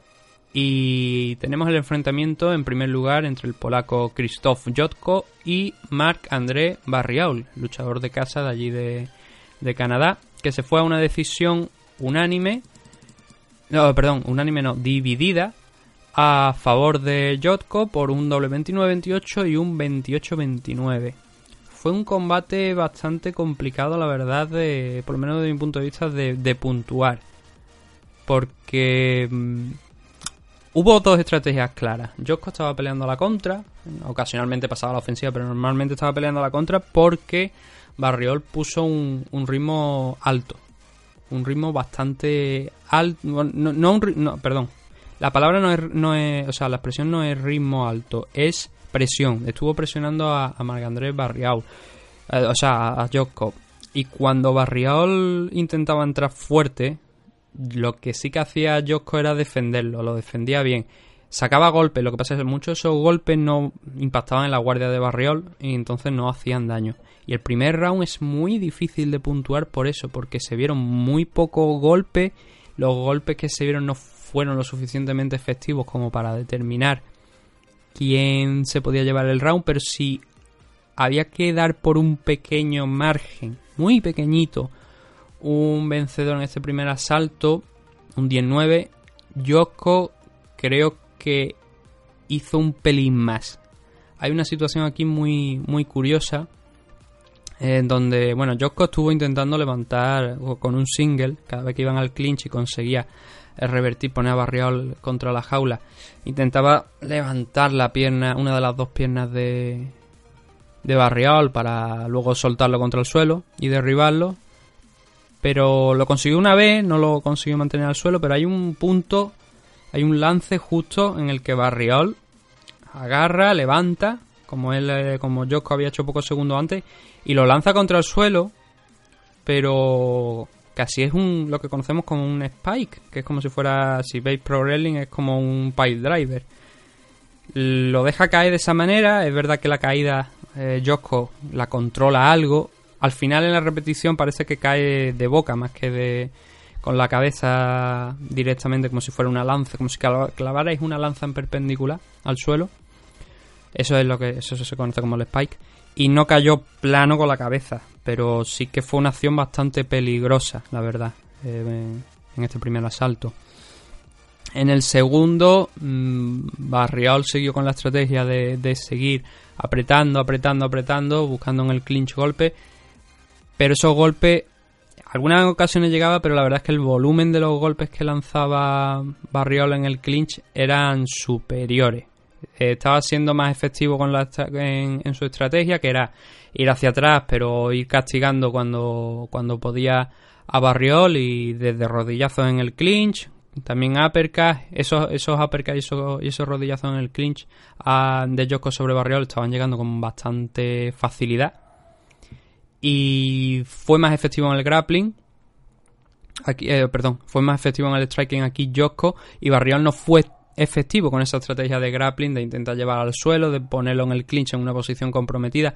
No lo consiguió y los golpes no eran lo suficientes como para suponer una ventaja sobre Joko.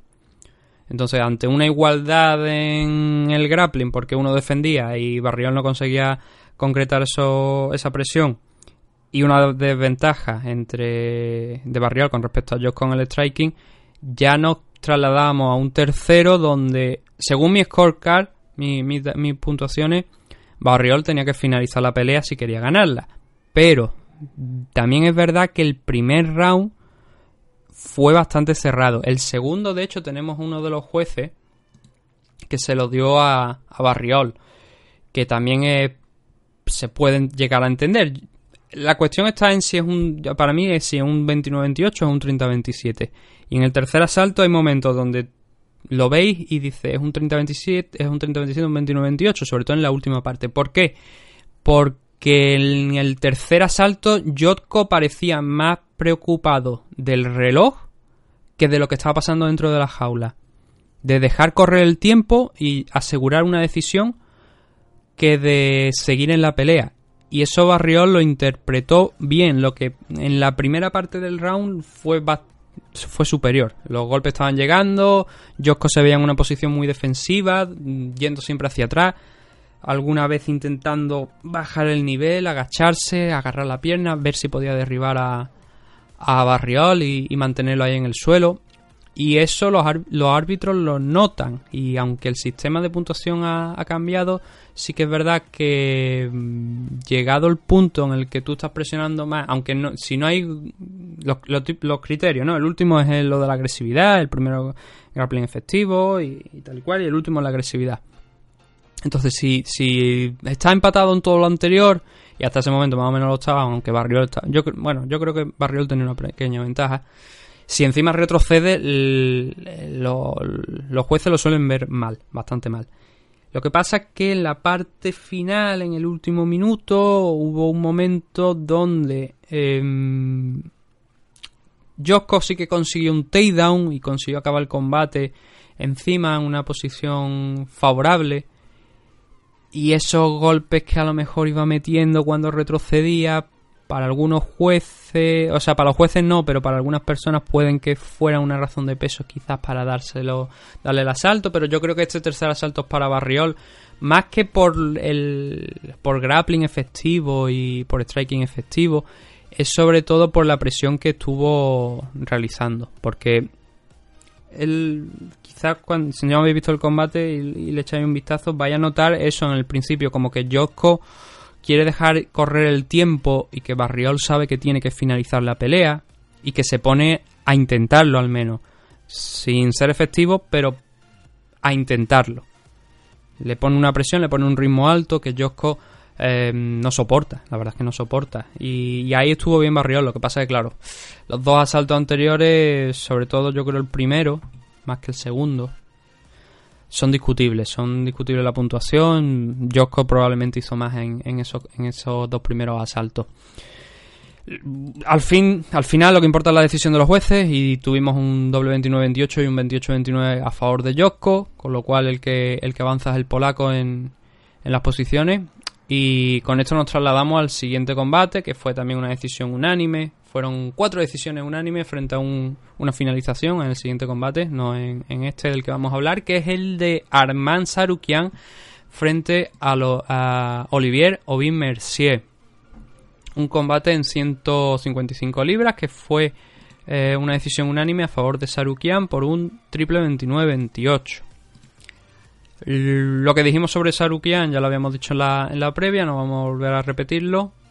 Pero hay que reconocerle el mérito a Aubin Mercier porque prácticamente frenó todos los takedowns de, de Sarukian, que aquí en las, en las estadísticas figuran que fueron 11 en total, pero yo creo que fueron bastantes más, porque insistió una y otra vez el armenio en, en agarrar, eh, en ir a por el single, porque fue una constante, eh, single, single, single, y, y Olivier Aubin Mercier los defendió muy, muy bien.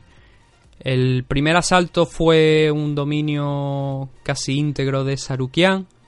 No le dio mucho respiro a, Olivier, Aubin Mercier. Y encima el canadiense soltó una head kick que lo convirtió en, en un ankle lock eh, Sarukian, aunque luego escapó de ahí.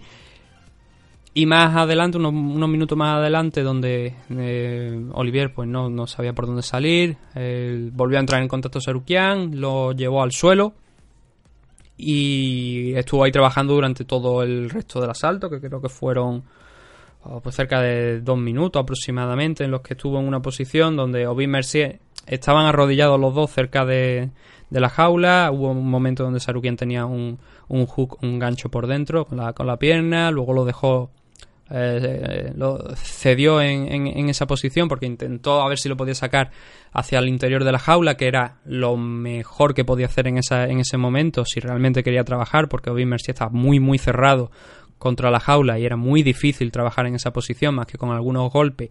Y esto, esto- estos golpes también los reconoció Olivier a tiempo para eh, también agarrar la muñeca de, o el brazo de Arman Sarukian para que no pudiera impactarlo.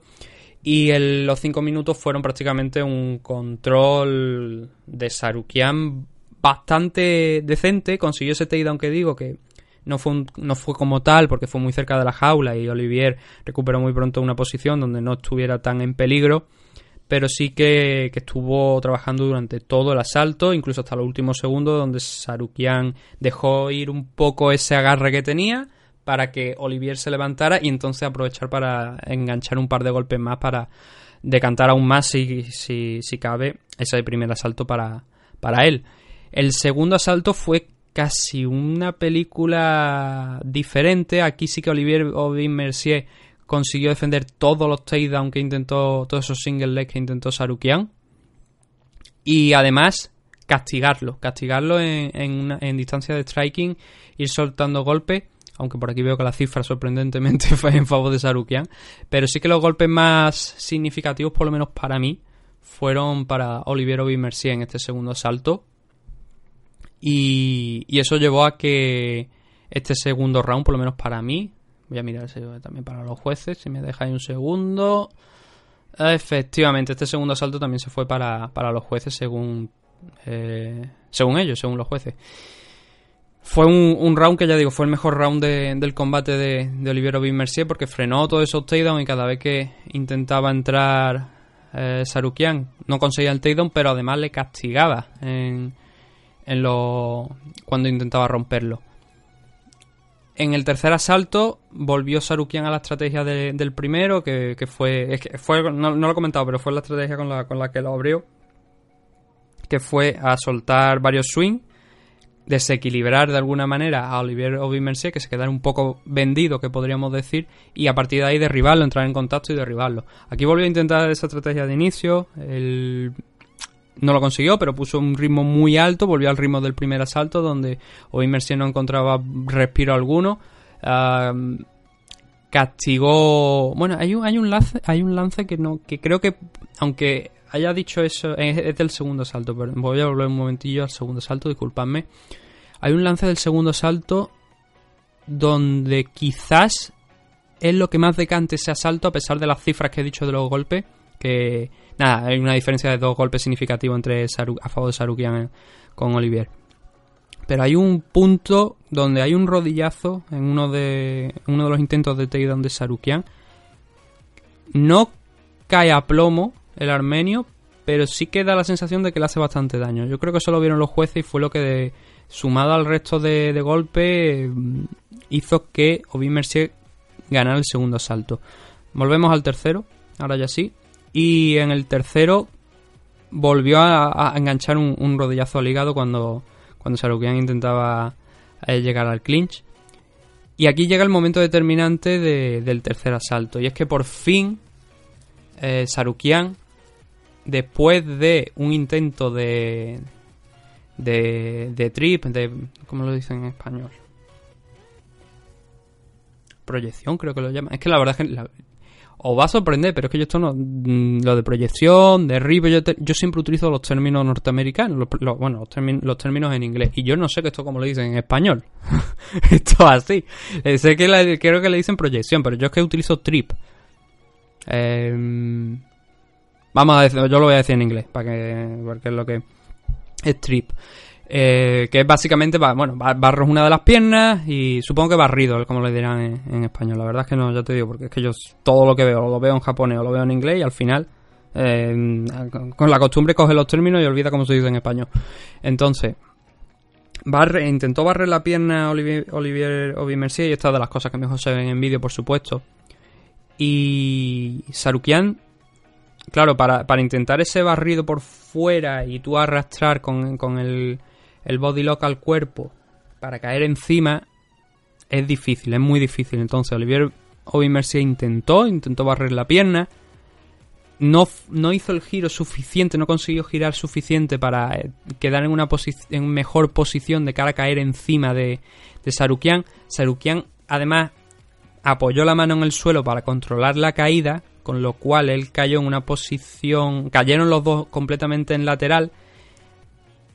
Pero Sarukian, sin embargo, cayó en mejor posición. Clavó una rodilla, Ovin Mercier estaba ya cayendo de espalda y automáticamente se le echó encima. Entró en la guardia y a partir de ahí ya hasta el final. Hasta el final, donde no llegó a pasar de, la guardia, la verdad, Sarukian. Pero estuvo trabajando de manera constante, asegurándose takedown. Fueron bastantes minutos los que estuvo encima. Y claro, ante ese control en el suelo y una posición clara, la primera vez que tenía una posición clara en todo el combate, los jueces le otorgaron la victoria con un 19 en este tercer asalto y el triple 29-28 del que hemos hablado al final. Este era el segundo combate de Sarukian dentro de UFC.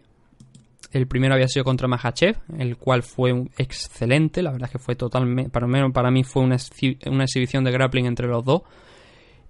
Y ahora se coloca en un 1-1. Me gusta este chico, la verdad. eh, lo, que, lo que he visto en 155. Pero, claro, hay grandes luchadores. Olivier Aubin Mercier es un buen luchador. No es, de- obviamente, de la gente más del- de los rankings, de la gente que está sobre todo en el top 10. Y Olivier Aubin Mercier ayer exhibió una excelente defensa de takedown. Contra Mahachev también le costó mucho a Sarukian, no recuerdo ahora mismo si, si consiguió algún takedown o no. Pero hay grandes grappler en, en 155, además de Striker. Si es lo, también eh, a veces digo esto, ¿no? no necesitas ser el mejor wrestler para ganar tus combates. Con tener una buena defensa de take, si eres un, un- un gran striker y tienes una buena defensa de takedown, te es suficiente. Oliviero Mercier ayer tuvo una excelente eh, defensa de takedown. Entonces estoy expectante por ver a Sarukian contra alguien de más categoría que tenga una defensa similar a de una defensa de takedown similar a Olivier Ovin Mercier para ver hasta dónde puede llegar porque contra Mahachev fue un grandísimo combate no lo consiguió lo intentó de todas maneras pero Mahachev fue un pelín superior en- entonces quiero ver contra otro tipo de luchador que también vaya bien con, con el striking, que tenga una defensa de takedown muy buena, a ver qué es lo que puede hacer Sarukian. Porque de momento lo que se ha visto es bastante bueno, pero claro, ¿podrá dar el salto al siguiente nivel? Esa es la historia y eso es lo que esperamos ver, yo por lo menos, en próximos combates de, de Sarukian. Y Olivier, Olivier Aubin Mercier suma la tercera derrota consecutiva. Esto va a hacer daño, la verdad. No sé cómo. En qué posición quedará. Yo creo que, visto los años que lleva aquí ya en UFC y lo bien que ha estado funcionando hasta esta racha de tres derrotas consecutivas, mm, supongo que un combate más le caerá. Y no sé si a lo mejor eh, bajo otra división con la, esa carta que te dice dice o cambia de división o te echamos a la puñetera calle pues no sé si habrá un cambio de división o no o si permanecerá aquí en 155 pero bueno son tres derrotas consecutivas Alexander Hernández Gilbert Barnes y ahora Armand Sarukian que tanto Gilbert como Armand no estaban dentro de los rankings y sí que ponen una posición comprometida a Mercier. Veremos con el paso de la semana, ¿no? Si sigue aquí o si le despiden, cosa que ya digo que dudo bastante, pero que puede ocurrir, la verdad, porque son tres victorias, eh, tres derrotas consecutivas. El siguiente de los combates es la única finalización que tenemos en esta main card, que es la victoria por TKO en el segundo salto de Geoff Neal sobre Nico Price. Un combate muy, muy, muy divertido. El primer asalto, la verdad es que de infarto. Hay especialmente un lance. Bueno, en un principio parecía que Geoff, eh, Neal se estaba imponiendo. Estaba consiguiendo una ventaja. Nico Price devolvía los golpes, pero veías bien a Neal. Veías que estaba con, con buen movimiento, con buenas piernas, ah, moviéndose bastante. Nunca, nunca fijo. Nico Price estaba un pelín más fijo. Y a Neal, sobre todo, se le veía con un poderío físico mayor. Pero hay un momento donde, después de estar Geoff intentando un takedown, con estas dos Hesky, que bueno, para Neil con la guardia, pero o sea, con la, con la mano, ¿no? Absorbe bastante daño ese con, parando el golpe, bloqueándolo, pero obviamente esos golpes llegan. Entonces mm, avanza Nico Price y aquí es donde se produce lo más destacado del primer asalto. Un asalto que por cierto es complicado de puntuar, porque hasta ese momento Geoff Neal estaba bastante bien. Pero en ese, en ese, en ese punto hay un intercambio de golpes, dos manos. Parece que en la repetición luego, como si Nico Price eh, impactara con la cabeza sobre John Neal y sumado ese golpe, se produce un doble knockdown del que el que sale mejor es Nico Price porque simplemente clava la rodilla en el suelo y queda en mejor posición que Geoff Neal. Geoff Neal cae de espalda y eso aprovecha Nico Price para lanzarse encima y atacar a, a Geoff Neal. Neal aguanta y de hecho consigue abrir un, un espacio entre los dos con las piernas para alejar a Nico Price, volverse a levantar, irse contra él y conseguir eh, y conseguir un, un takedown cuando faltaba poquito tiempo que incluso que incluso llega al mount y que prácticamente pues salva lo salva casi a, la campana no porque consiguió incluso hasta el mount Neil en, en este takedown. Entonces es difícil de puntuar porque se produce ese doble knockdown si no queréis llamar un yo yo a ver para mí sí que fue un doble knockdown porque claro la forma en la que Nico Price clava la rodilla es de ese golpe la ha sentido y le ha llegado. Pero si es por ese choque de cabeza tampoco es especialmente relevante. Sin embargo todo el trabajo que había hecho Geoff Neal en el asalto creo que hay que valorarlo y sobre todo la parte final también no cuando consigue ese ese double leg. Entonces ¿Qué podríamos puntuar aquí? Yo le he dado un 10-9 a, a Geoff Neal, aunque luego no es importante porque en el siguiente salto se produce la finalización, ¿no? Pero yo se lo he dado a él porque me da la sensación eso, ¿no? Que, que todo el trabajo que había hecho Geoff Neal hasta ese punto y lo que hace posterior se recupera bien, debe empezar. Y también es que Nico Price no consiguió tampoco mucho más. Entonces, si es un double knockdown y no es un knockdown como puede parecer de Nico Price sobre Geoff Neal, el trabajo se acumula y al final debería haber sido un 10-9 para Geoff Neal. Ya no sé si estarán las tarjetas de puntuaciones por ahí, porque algunas veces los combates que no acaban se revelan, pero con combates que no son quizá tan importantes es menos probable que veamos esa, esas car que, de combates que no concluyen. Entonces, el segundo round, eh, Neal con golpe, eh, empezó con golpe bastante amplio.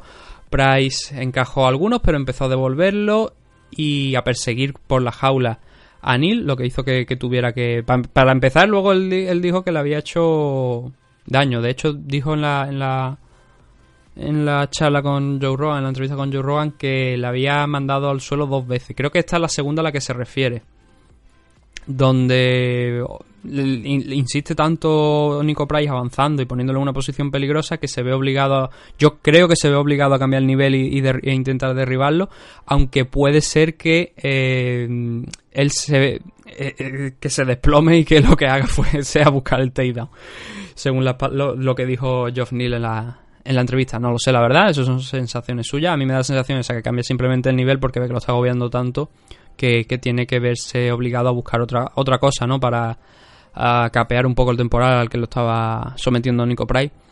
Esto lo aprovechó Nico Price para agarrar una guillotina que por desgracia para él no fue buena y acabó con Neil cuando él intentó darse la vuelta para ver si podía aplicar más presión desde abajo. Acabó con Neil encima.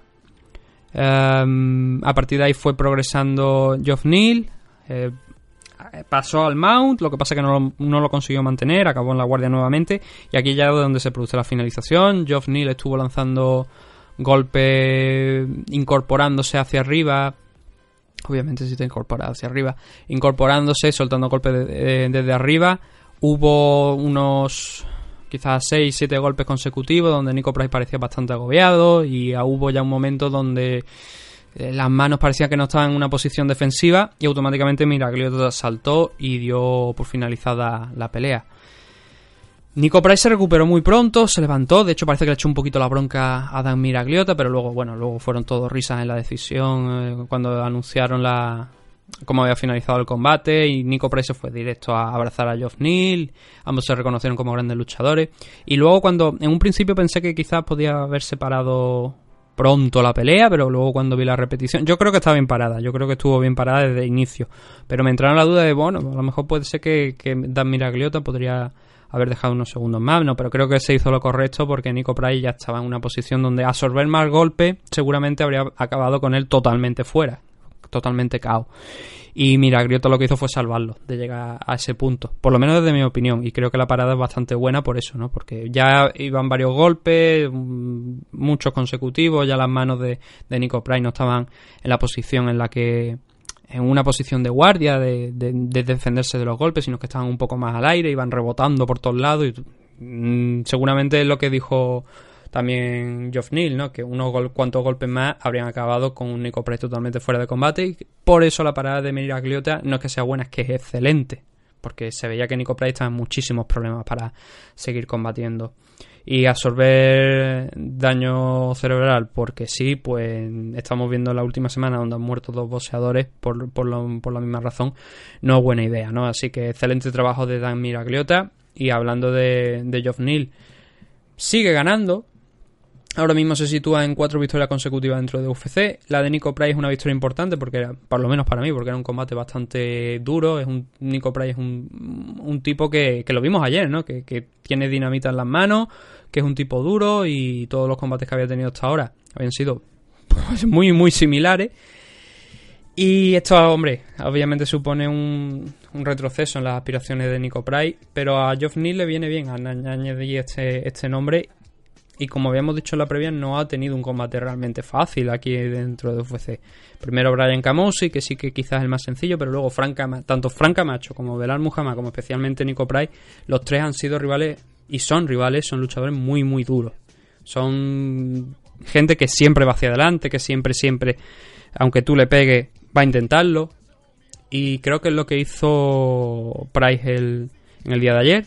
Y Geoff, eh, Geoff Neal supo aguantar. eh, esos problemas del primer asalto se recuperó bien y pudo finalizarlo en el segundo. Así que es una victoria muy interesante en, las 170 libras. Y no están los rankings. No creo que lo vayamos a ver ahora mismo en los rankings porque la división welterweight hay muchos, muchos nombres. Eh, y además importantes, que no son nombres precisamente extraños, que son nombres importantes, quiero decir. Está muy caro el entrar en los rankings welterweight. Pero ahora sí que le daría un rival a poder ser entre los 10, entre- no, entre los 10 primeros, no, entre del 10 al 15. Un, por ejemplo, Eliseu dos Santos, un Magny, creo que sería un rival interesante para Geoff Neal y que creo que se lo ha ganado, porque ya son cuatro victorias consecutivas. Y como hemos dicho en un punto al principio, eh, toda finalización cuenta en- aquí dentro de UFC, así que con esa finalización eh, que ha tenido aquí Geoff Neal, creo que vamos a ver un combate entre él y alguien de entre los del 10 al 15, en las posiciones 10 al 15 del ranking, supongo. Sería mi predicción, ¿no? Pero solamente lo sabe Dana White. Uh,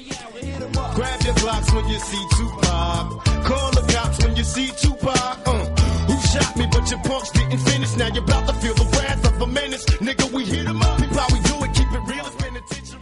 Y el siguiente de los combates que teníamos era ya el Comain Event entre Chris Cyborg y Felicia Spencer. Así que vamos a ver qué es lo que pasó. Y lo que pasó fue una decisión unánime a favor de Chris Cyborg por un triple 30-27.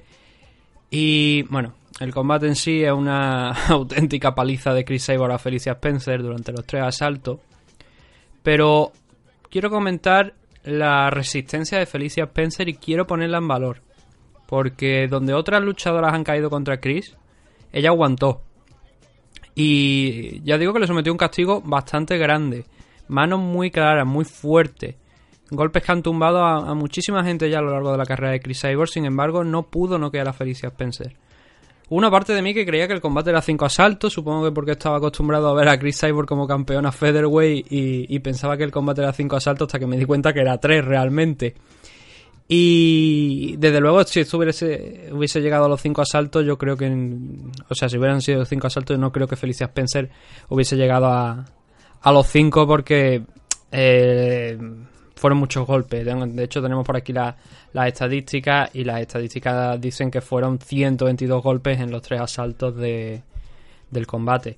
Y no solamente que fueran esos, esos 122 golpes significativos, sino que eran golpes en su mayoría limpios, limpios, duros, que, como digo, han noqueado mucha gente. Sin embargo, con Felicia Spencer no pudo Chris Cyborg y Felicia lo intentó, intentó, intentó algunas cosillas, poco la verdad, porque como digo, Chris cuando con- encontraba la distancia y se alejaba, se la iba comiendo poco a poco.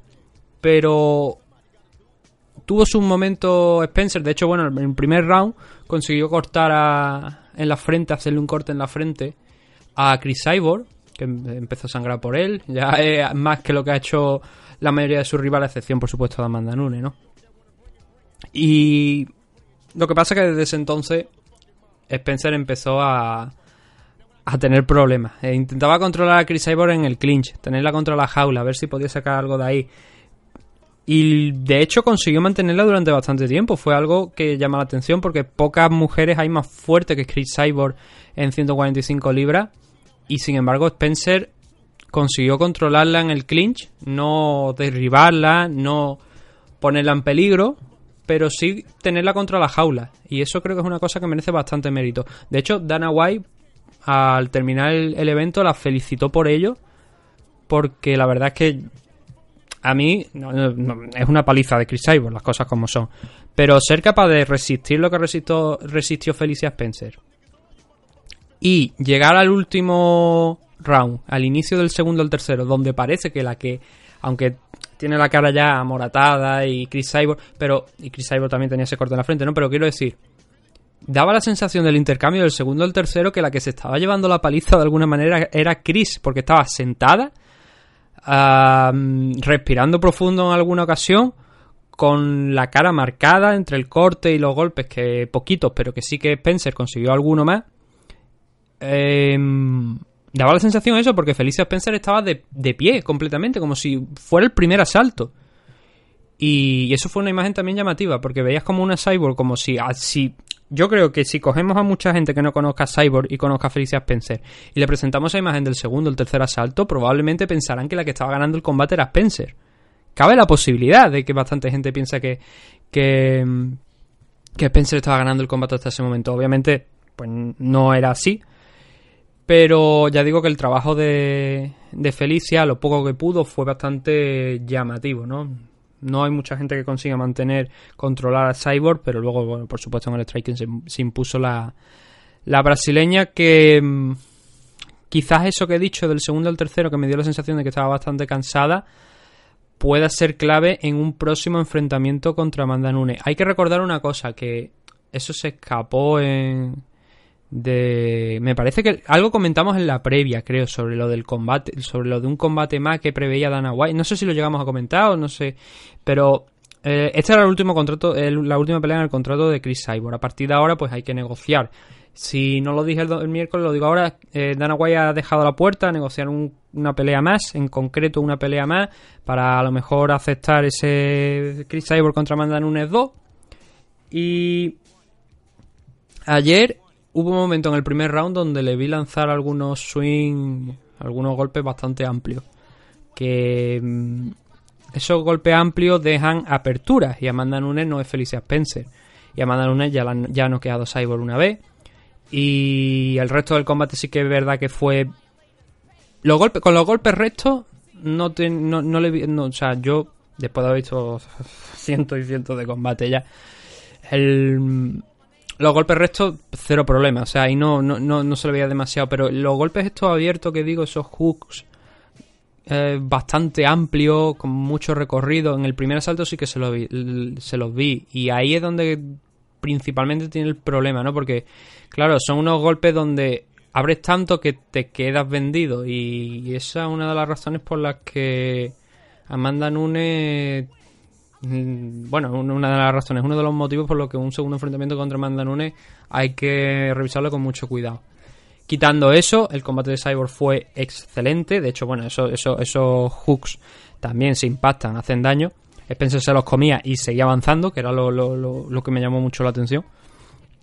Pero un segundo enfrentamiento contra Amanda Nunes va a ser muy interesante porque no sé si Cyborg va a ser capaz de mejorar la actuación que tuvo en, en el primer combate. Supongo que le mostraría más respeto y ya no iría al intercambio de la misma manera que fue en el primero.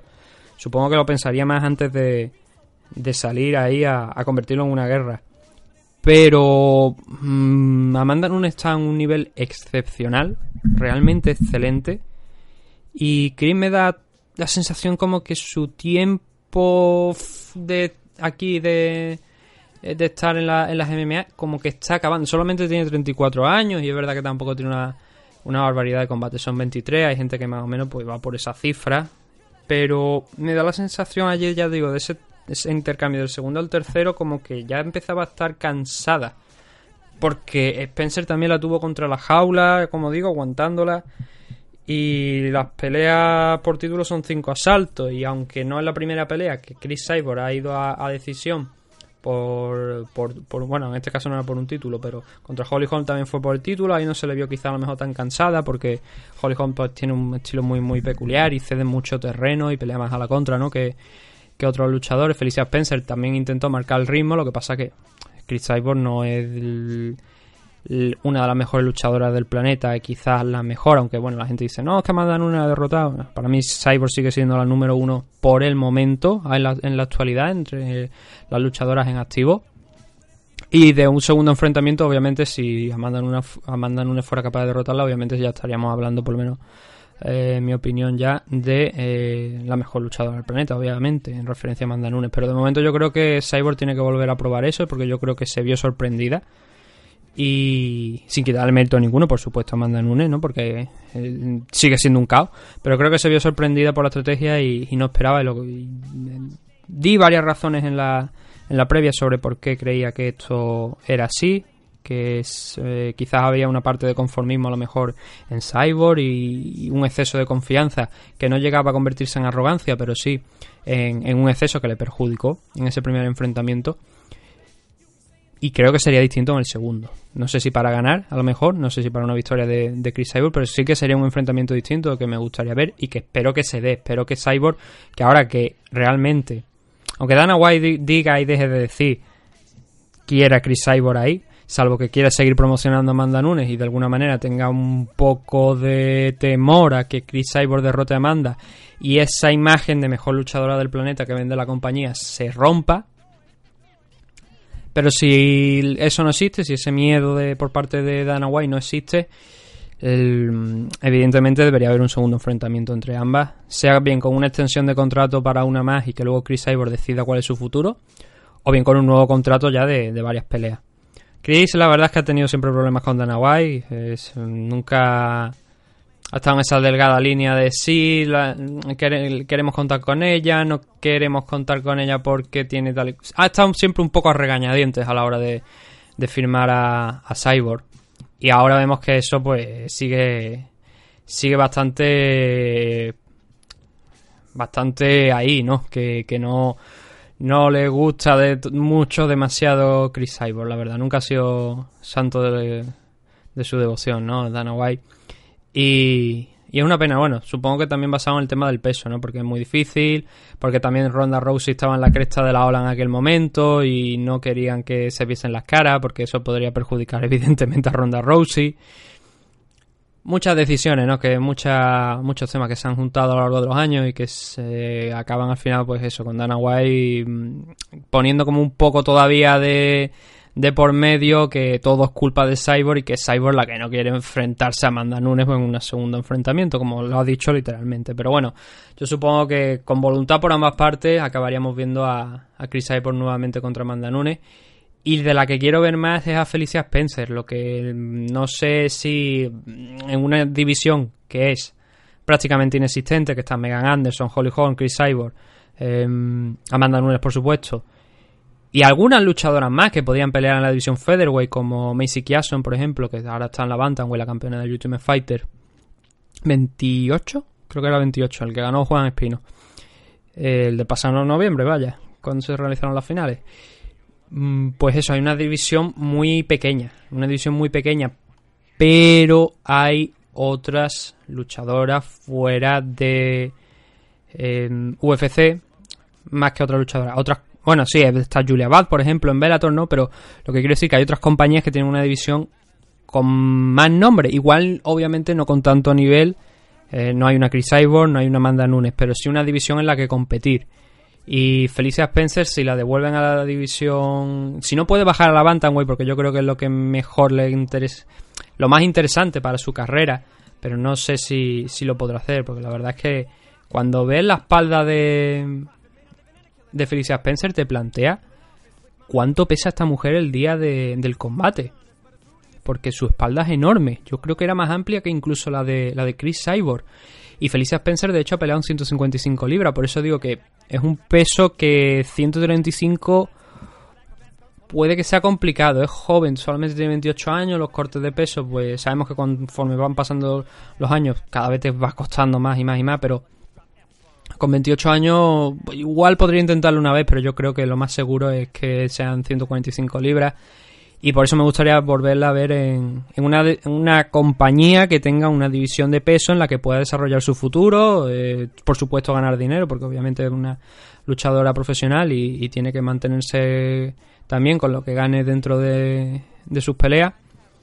Y me gustaría verla de nuevo en Invicta o hacer el pase el paso a Bellator para disputar el, también un combate con Julia Bad. Creo que es lo, más interesante, ¿no? Pero como digo, son cosas que simplemente pues tendremos que esperar al futuro, ¿no? Al futuro, pero desde luego Chris Cyborg siempre va a tener más, más futuro de lo que tenga Felicia Spencer eh, en una categoría en la que no hay nadie prácticamente. De hecho, si entráis en los rankings de, de UFC, la única luchadora que figura en la categoría featherweight es Amanda Nunes y como campeona. No está Cyborg, no está Holly Holm, no está Felicia Spencer ni Megan Anderson. Entonces, como comprenderéis, eso es por eso también tengo esa idea, ¿no? De que a mí me interesaría ver a a Felicia Spencer eh, de vuelta en Invicta o en Bellator. El main event de la noche fue el que enfrentó por el título Featherweight a Max Holloway y Frankie Edgar. Un combate donde los que hayáis escuchado la previa, eh, y lo he comentado yo aquí, el según Tapology, el alcance de Frankie Edgar estaba en 1.83. A mí fue algo que me extrañó muchísimo, porque digo, yo llevo viendo pelear a Frankie Edgar cerca de 10 años, ¿no? Y, y a mí me, no me entraba en la cabeza que fuera ese dato real, 1.83 de alcance, 72 pulgadas. Bueno, eso quedó ahí. Y e hice el análisis en función de lo que decía Tapology, que decía que tenía más alcance que más Holloway. Me extrañaba mucho porque esto era así. No, luego comprobé al, par de días que, que no, que obviamente estaba yo en lo cierto, que el alcance de Frankie Edgar es menor, es un poquito menor que el de más Holloway. Y con eso, la estrategia estaba bastante clara. A Frankie, Frankie tenía que entrar. Frankie es un luchador que siempre, casi siempre, en todos los, em- los, los enfrentamientos que ha tenido, tenía que entrar. Tiene que entrar en una distancia. Cuando digo entrar, me refiero a entrar en una distancia, eh, o sea, dentro, ¿no? Que no, fue, no, no boxear por fuera, no, no golpear por fuera, sino golpear desde una distancia mucho más corta. El poker, ¿no? Que está ahora tan de moda de decir. Y es ahí donde tiene que entrar Frankie. Y Frankie con el paso de los años ha ido afinando esa, esa habilidad de entrar muy rápido y salir e igu- igual de rápido.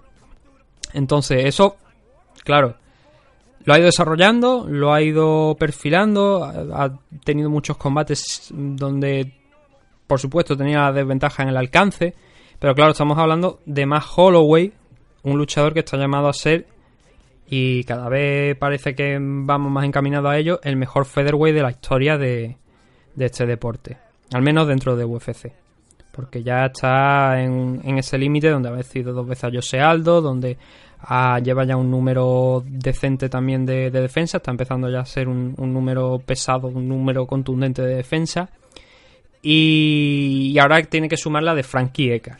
Le quedan pocos luchadores, le quedan Volkanovski, le queda si es capaz de llegar hasta ahí el Korean Zombie, pero desde luego yo creo que si derrota a Volkanovski, que es un tipo muy correoso, un tipo que precisamente esta semana decía que se presentó en los pesajes porque tenía le, ofertaron el, el estar como recambio de alguno de los dos para disputar la pelea y viajó durante 37 horas y bastantes aeropuertos y, y vuelos hasta el lugar donde se celebraba, allí en Canadá, en Vancouver.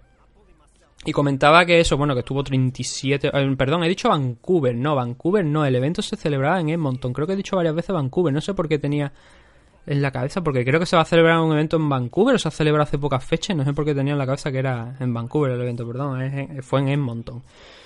Igualmente fue en Canadá, para que nos entendamos. Eh, entonces, mm, lo que pasa es que son dos partes diferentes, obviamente. Eh, 37 horas en llegar. 37 horas en llegar allí, da, todo esto mientras cortaba peso y Volkanovski lo logró y estuvo allí. Y Volkanovski dijo unas palabras que creo que significan mucho. Si a más Holloway le cuesta derrotar a Frankie Edgar, conmigo lo tiene difícil.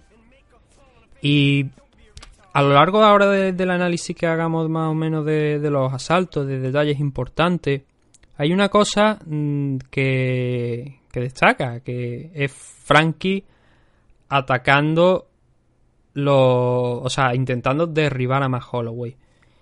Lo consiguió creo que fue una vez a lo largo del combate. Y lo intentó de, varias decenas de veces. Yo creo que podría llegar... Como tal, eh, no creo que figuren... Voy a mirarlo un momentillo aquí en las estadísticas. No creo que figure como tal mm, 20 intentos quizá, pero 15, bueno, aquí figuran 15, 15 intentos, pero yo creo que pu- pudieron ser más, que intentos de, acercarse, de, ir al, clinch, con esa forma tan peculiar que tiene Frankie Edgar, que bueno, iba mezclándola con otra. Hay un, un, tipo de takedown de, de Frankie que se repite, que es colocar el antebrazo en, en una altura suficiente mientras, o sea, en dirección a la cabeza, mientras el rival pues lo ve venir de frente y lo más probable es que vaya retrocediendo. Eso es su antebrazo. Bueno, depende. Normalmente eso es el izquierdo, ¿no? Porque con el, con, la- con el brazo derecho lo que hace es agarrar esa pierna que queda de delante y a partir de ahí carga el peso, empujar e intentar derribarle desde ahí. O por lo menos iniciar ese contacto y ya a partir de ahí eh, mejorarlo y poder lograr el takedown. Eso también lo hizo ayer, aparte de, intentar directamente ir a- al clinch, iniciar el contacto, a ver si podía con, cerrar al cuerpo y ya a partir de ahí progresar. Pero bueno, eh, eso Volkanovski lo hace muy bien y además es muy insistente y es un luchador con una que no va a existir tanta diferencia de tamaño con respecto de alcance sobre todo con más Holloway. No tengo por aquí ahora mismo los los detalles de de Alex, eh, Volkanovski Alexander Volkanovski pero si me dejáis un segundo lo pongo por aquí y lo, y lo comprobamos exactamente para, para hablar. Ah, un 82 tiene de alcance presumiblemente, porque esto es según Topology, tiene de alcance Volkanovski frente a un... eh, son varias pulgadas menos, son un metro setenta y cinco que tiene... Y la, y la de la de Holloway sí que está bien. Sí, esta sí que sí puedo confirmar que está bien. La otra no lo sé, pero la de la de más Holloway sí que está bien. 1.75. Entonces tiene más alcance Volkanovski. Eh, es más pequeñito que más Holloway. Pero dijo eso, dijo eso, dijo que, que le iba a costar mucho. Y creo que está en lo cierto, porque eh, Volkanovski es un luchador en altura similar a Frankie, pero incluso puede que a lo mejor un par de centímetros más bajo, pero tiene más alcance. Y el, eso le permite también acercarse, o sea, el pelear en una distancia donde no tenga que entrar tanto, no tenga tanto recorrido para conectar eh, o para, para iniciar el contacto buscando un takedown, como si le cuesta a Frankie.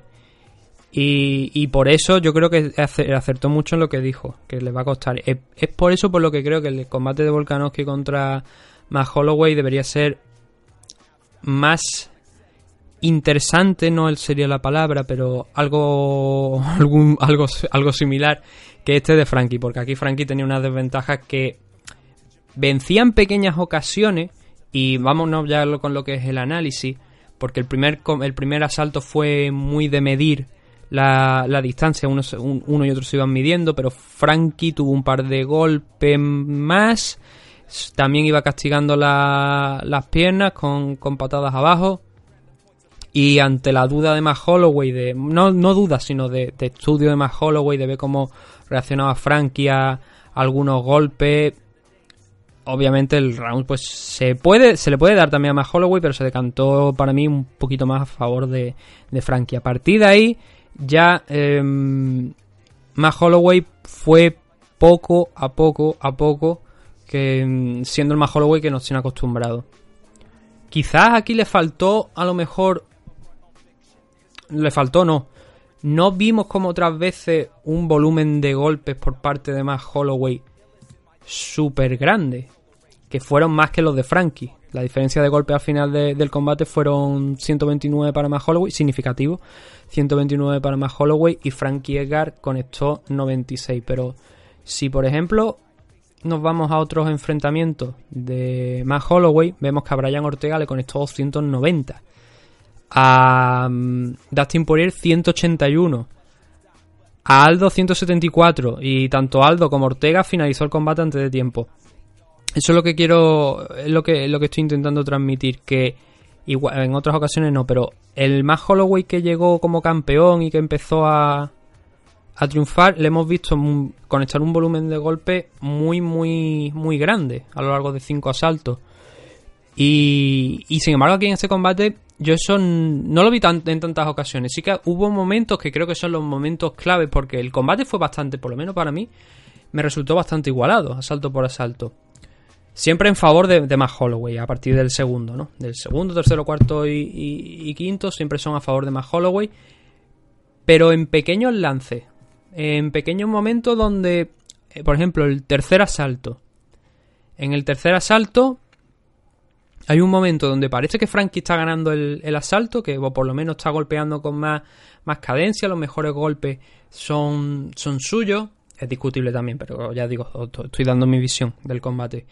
Y hay un momento donde Matt Holloway consigue conectar dos uppercuts seguidos, empieza a perseguir a Frankie, suelta un rodillazo, suelta algo más.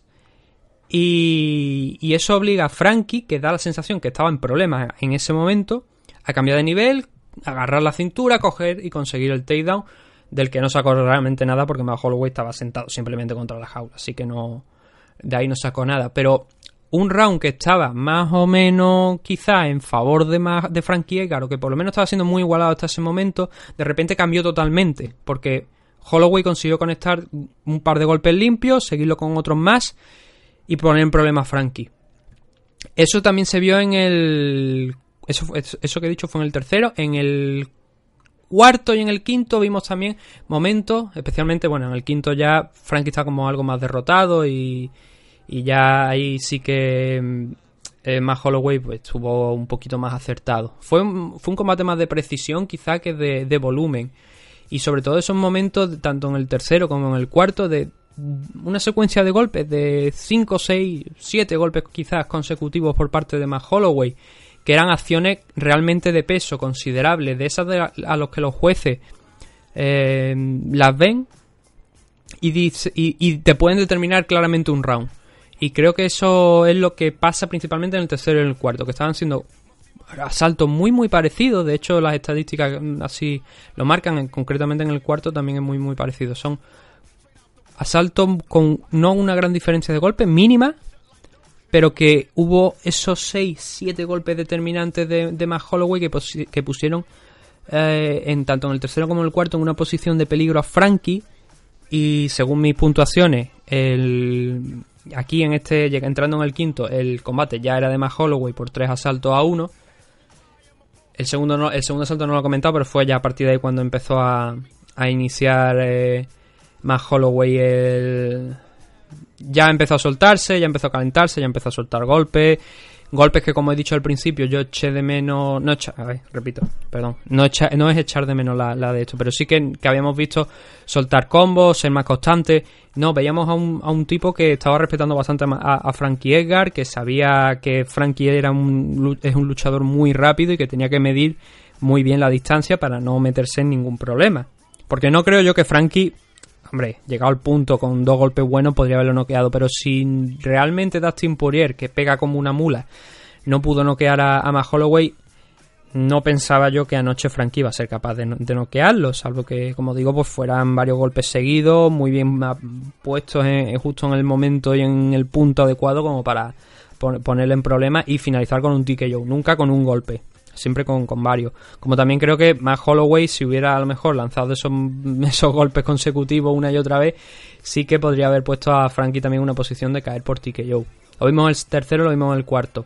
Y en el quinto es lo que he dicho. En el quinto ya mm, Frankie ya no encontraba tampoco tanto. Fue un round también muy, muy, muy disputado, pero Matt Holloway siempre salía vencedor con esos golpes individuales. En alguna ocasión sí que mezclaba con algún combo o algo. Algo que me llamó, por cierto, la, la atención es que juraría que Max Holloway no lanzó ni una sola patada a lo largo del combate.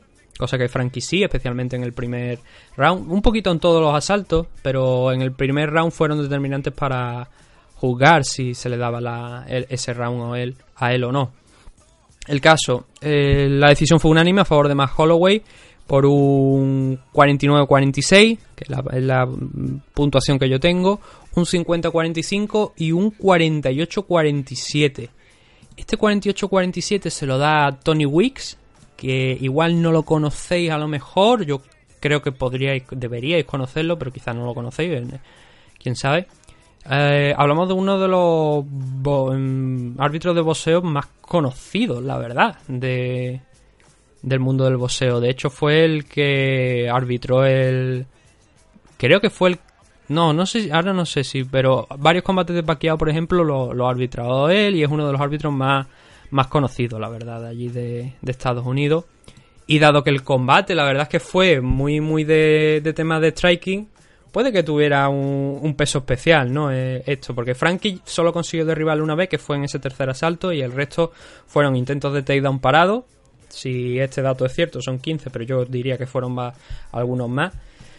Y, y todo el resto se movió en striking. Entonces, a mí me pesa bastante ese 48-47, pero yo- 48-47, 49-46 o 50-45. El caso es que Max Holloway sumó una nueva defensa en el día de ayer, derrotando a Frankie Edgar. Sumando así, creo que son. am, si contamos el interim, que no.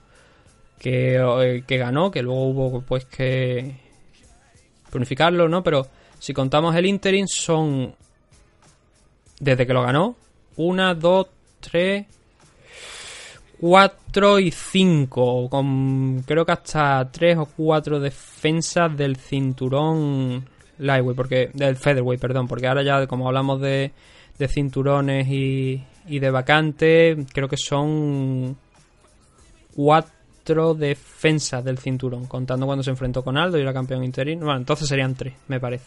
Tres, cuatro defensas, ahora mismo no, no, no sé exactamente el dato, pero creo que son eso, tres o cuatro defensas y cinco peleas por el título, eso sí, consecutivas, a excepción de la de Dustin Poirier, en las que eh, Matt Holloway sale como ganador.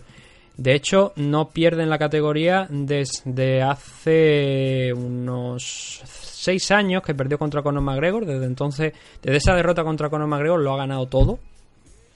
Y, e incluyendo, como os estoy diciendo, esas cinco peleas consecutivas por, por título. A excepción de la de Dustin Poirier, que bueno, fue por el título, eh, por el interim lightweight, pero que bueno, perdió, perdió en enfrentamiento eh, más Holloway contra Dustin Poirier. Y Frankie, pues, bueno, mm, por supuesto, a ver, debate aparte de lo del tema de si es uno de los mejores de la historia o no. Yo ya he dicho, creo que le quedan menos un par de defensas más para, para hacerlo, porque Aldo sumó muchísimas, sumó muchas defensas entre WEC y entre UFC, y eso también hay que tenerlo en mente. Eh, de hecho, aquí en UFC fueron. am, contando, yo, yo siempre cuento que, bueno, con que a él le otorgaron el cinturón directamente cuando venía de WEC. En UFC fueron siete defensas consecutivas, más luego unas cuantas también que hubo en. en. en WEC, que creo que fueron dos más, o sea, unas nueve defensas, más luego cuando le derrotó a Mike Brown, ¿no? Entonces el récord está ahí más o menos. Y, y espero que más Holloway siga creciendo. Por eso, para yo es verdad, es verdad que ha derrotado al que ha sido o es para mí hasta la fecha el mejor eh, featherweight del planeta do- en dos ocasiones, que yo sé Aldo. Eso es cierto, pero ahora ha derrotado a Frankie, eso suma. Y ya digo, me falta Volkanovski y alguno más. Y si quizás Conor McGregor se aventurara nuevamente a bajar a la división featherweight y se enfrentaran y fuera, y fuera capaz de derrotarlo, obviamente estaremos ya sin ninguna duda hablando del mejor featherweight. El problema es que Conor no va a bajar, entonces tenemos que jugar a Ma- eh, juzgar a Matt Holloway por lo que está haciendo. Y lo que está haciendo ahora mismo le está colocando sin ninguna duda en situación de ser el mejor featherweight de la historia. Eh, sobre Edgar, lo comenté en la previa. Yo, este combate, ya digo, pintaba, lo veía complicado. Lo veía complicado porque era una estrategia en la que tenía que entrar, tenía que ser más rápido que, que más Holloway, y más Holloway simplemente tenía que poner a trabajar su, su alcance para derrotar a, a Frankie Edgar. Pasó, fue lo que pasó, tampoco pudo derribarlo más que en una ocasión, y ese factor que podía tener Frankie, que quizá era lo que la mejor baza para derrotar a más Holloway, no lo logró, no pudo, no pudo, no pudo realizarla ese, ese- esa ese game plan, y perdió en, en la tarjeta de los jueces. Y la pregunta es ahora qué, ¿no? Porque este era el title shot que había puesto en juego contra Brian Ortega y que llevaba tanto tiempo buscando, ¿no? desde que ya Jose Aldo perdió el cinturón. El problema es que no hay más. Eh, Frankie tiene 37 años, creo que son. Y no le queda nada en la división Featherweight. Esta era la última oportunidad, por lo menos desde mi punto de vista, para, para alzarse con el título. Y Henry, creo, Henry Cejudo, creo que lo ha, lo ha retado, ha hablado de él. Y un enfrentamiento entre Henry Cejudo y Frankie Edgar en 135, lo comenté en la previa. Sería yo creo que es interesante que vea si puede bajar a 135 y si no es- se siente capaz de bajar a 135, creo que debería considerar ya echar el cierre a una magnífica carrera, sin ninguna duda. Pero creo que ya debería echar el cierre. Comentábamos el otro día el número de horas que llevaba Frankie Edgar subido a, la jaula. Creo que iba por 6 horas, eh, cerca de 7 horas, 6 horas 47 minutos o así aproximadamente. Si me dais un segundo lo, lo compruebo porque lo tenía por aquí y lo puedo comentar. Eh, mm, mm, mm, mira, aquí está. Frankie Edgar, antes de la pelea este fin de semana, tenía 6 horas y 47 minutos y 33 segundos dentro de la jaula. Es el número uno dentro de gente que, o sea, dentro de tiempo dentro de la jaula de UFC. Muchísimas decisiones, obviamente, tanto en contra como a favor. Eh, y con lo de ayer, pues son 25 minutos más. Son muchas horas ya de, de vuelo. Y no sé yo si va a poder. Yo, a mí me interesa, yo te digo, a mí me gustaría que bajara a 135 libras. Si puede. Creo que ahí tendría una ventaja por primera vez de peso, a pesar de que hay luchadores que son altos y son grandes, y son fuertes también. Pero ahí la diferencia en peso, por lo menos, no sería tanta como con algunos luchadores aquí de, de la Featherweight se ha estado llegando a ver.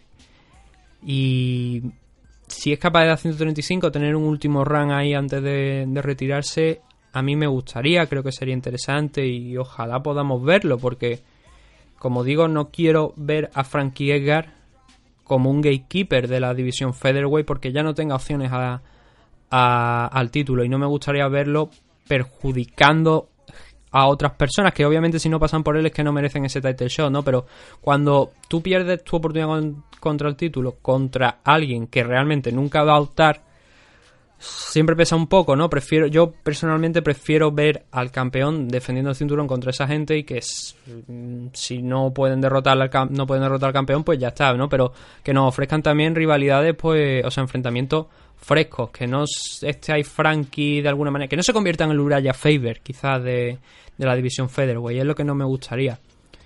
Y claro, eso pasa principalmente por lo que digo, por volver a, o sea, o por volver a la Lightweight, que creo que está descartado, o por bajar a la de 135 libras, que yo creo que Frankie puede dar el peso. Yo creo que lo puede dar y que no le costaría tampoco una barbaridad. Pero eso siempre son cosas que solamente el físico y el propio luchador saben. Entonces son solamente especulaciones, ¿no?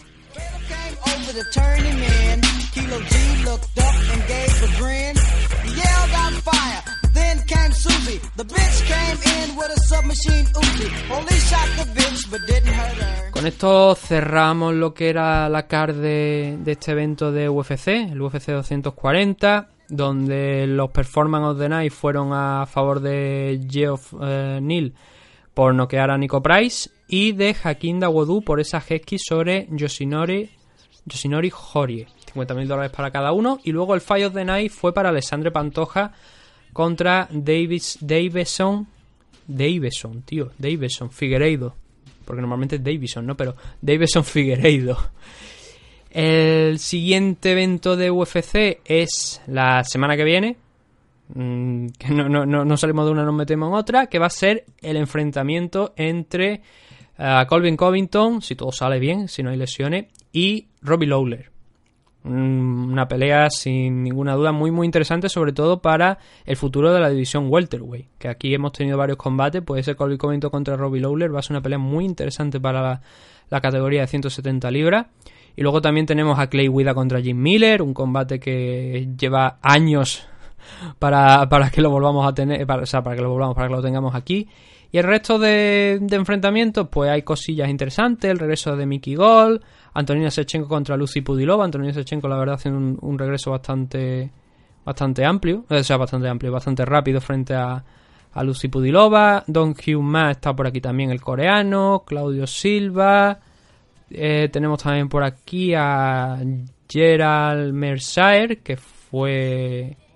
No, no, ese, ese lo estoy confundiendo con, otro, con otra persona, pero un luchador que ha tenido también aquí un recorrido bastante interesante dentro de UFC. em, y alguna más. Están Nasra Hakarash, que tuvo también una buena pelea, que va a tener un enfrentamiento contra Joaquín Silva, que también fue que también está bastante bien, que viene el, el alemán aquí mm, a un buen nivel, pero en líneas generales la verdad es que llevamos dos eventos, tanto el de UFC 240 como este de eh, Kobe Covington contra Robbie Lawler, que va a ser un en ESPN, que no es un no es un ESPN Plus, es un, un evento de ESPN, pues no es excesivamente llamativo por los nombres que hay, más que por lo que luego a lo mejor demuestran, ¿no? Pero no, como digo, no es un combate, no es un evento especialmente llamativo, a excepción, por supuesto, del Clay Guida contra Jim Miller y el el Colby Covington contra Robbie Lawler. Eso lo comentaremos la semana que viene cuando esté por aquí Sam y lo que vamos a hacer ahora es hablar, porque ya llevamos cerca de una hora cuarenta más o menos de análisis por lo que estoy viendo aquí.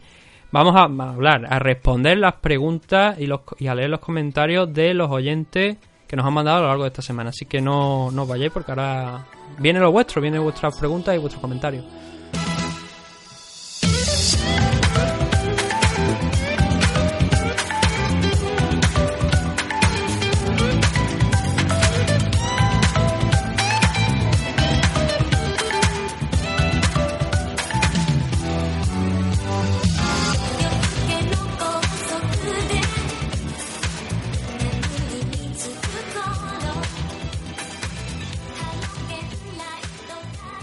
Ya nos conoces, ya nos disfrutas. Ahora es hora de interactuar con nosotros. Oh my god, what the fuck? What the fuck? Síguenos en Twitter en arroba losdanco, también en facebook.com barra losdanco o contacta con nosotros en el correo losdanco arroba hotmail.com. Estáis muy enfermos, oyentes de los Dan. Me está poniendo la perra esta, vamos, que le iba a susurrar en el oído, vamos, te iba a pegar una follada ahora mismo también, que te ibas a acordar toda tu puta vida. Nadie te ha Los Danco, humor fino, corto fino que te pone a soñar. Vamos, te voy a dar el bajón. Háblame de tu nuevo libro.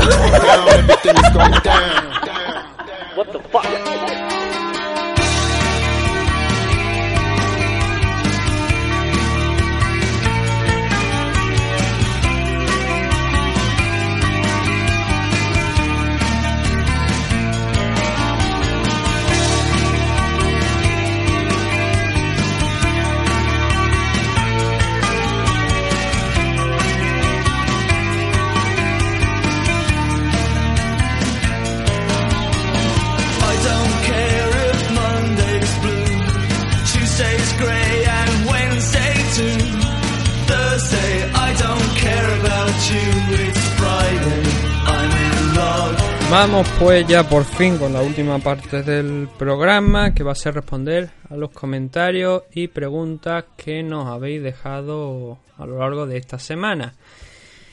Empezando por las que nos habéis dejado en el, mismo programa, en el MMA Dicto 255 aquí en Ivo. Eh, tenemos a Oscar Panadero que nos dice Nathan. eh, esto es referencia, os voy a poner en contexto un poquito de, de situación de qué es esto.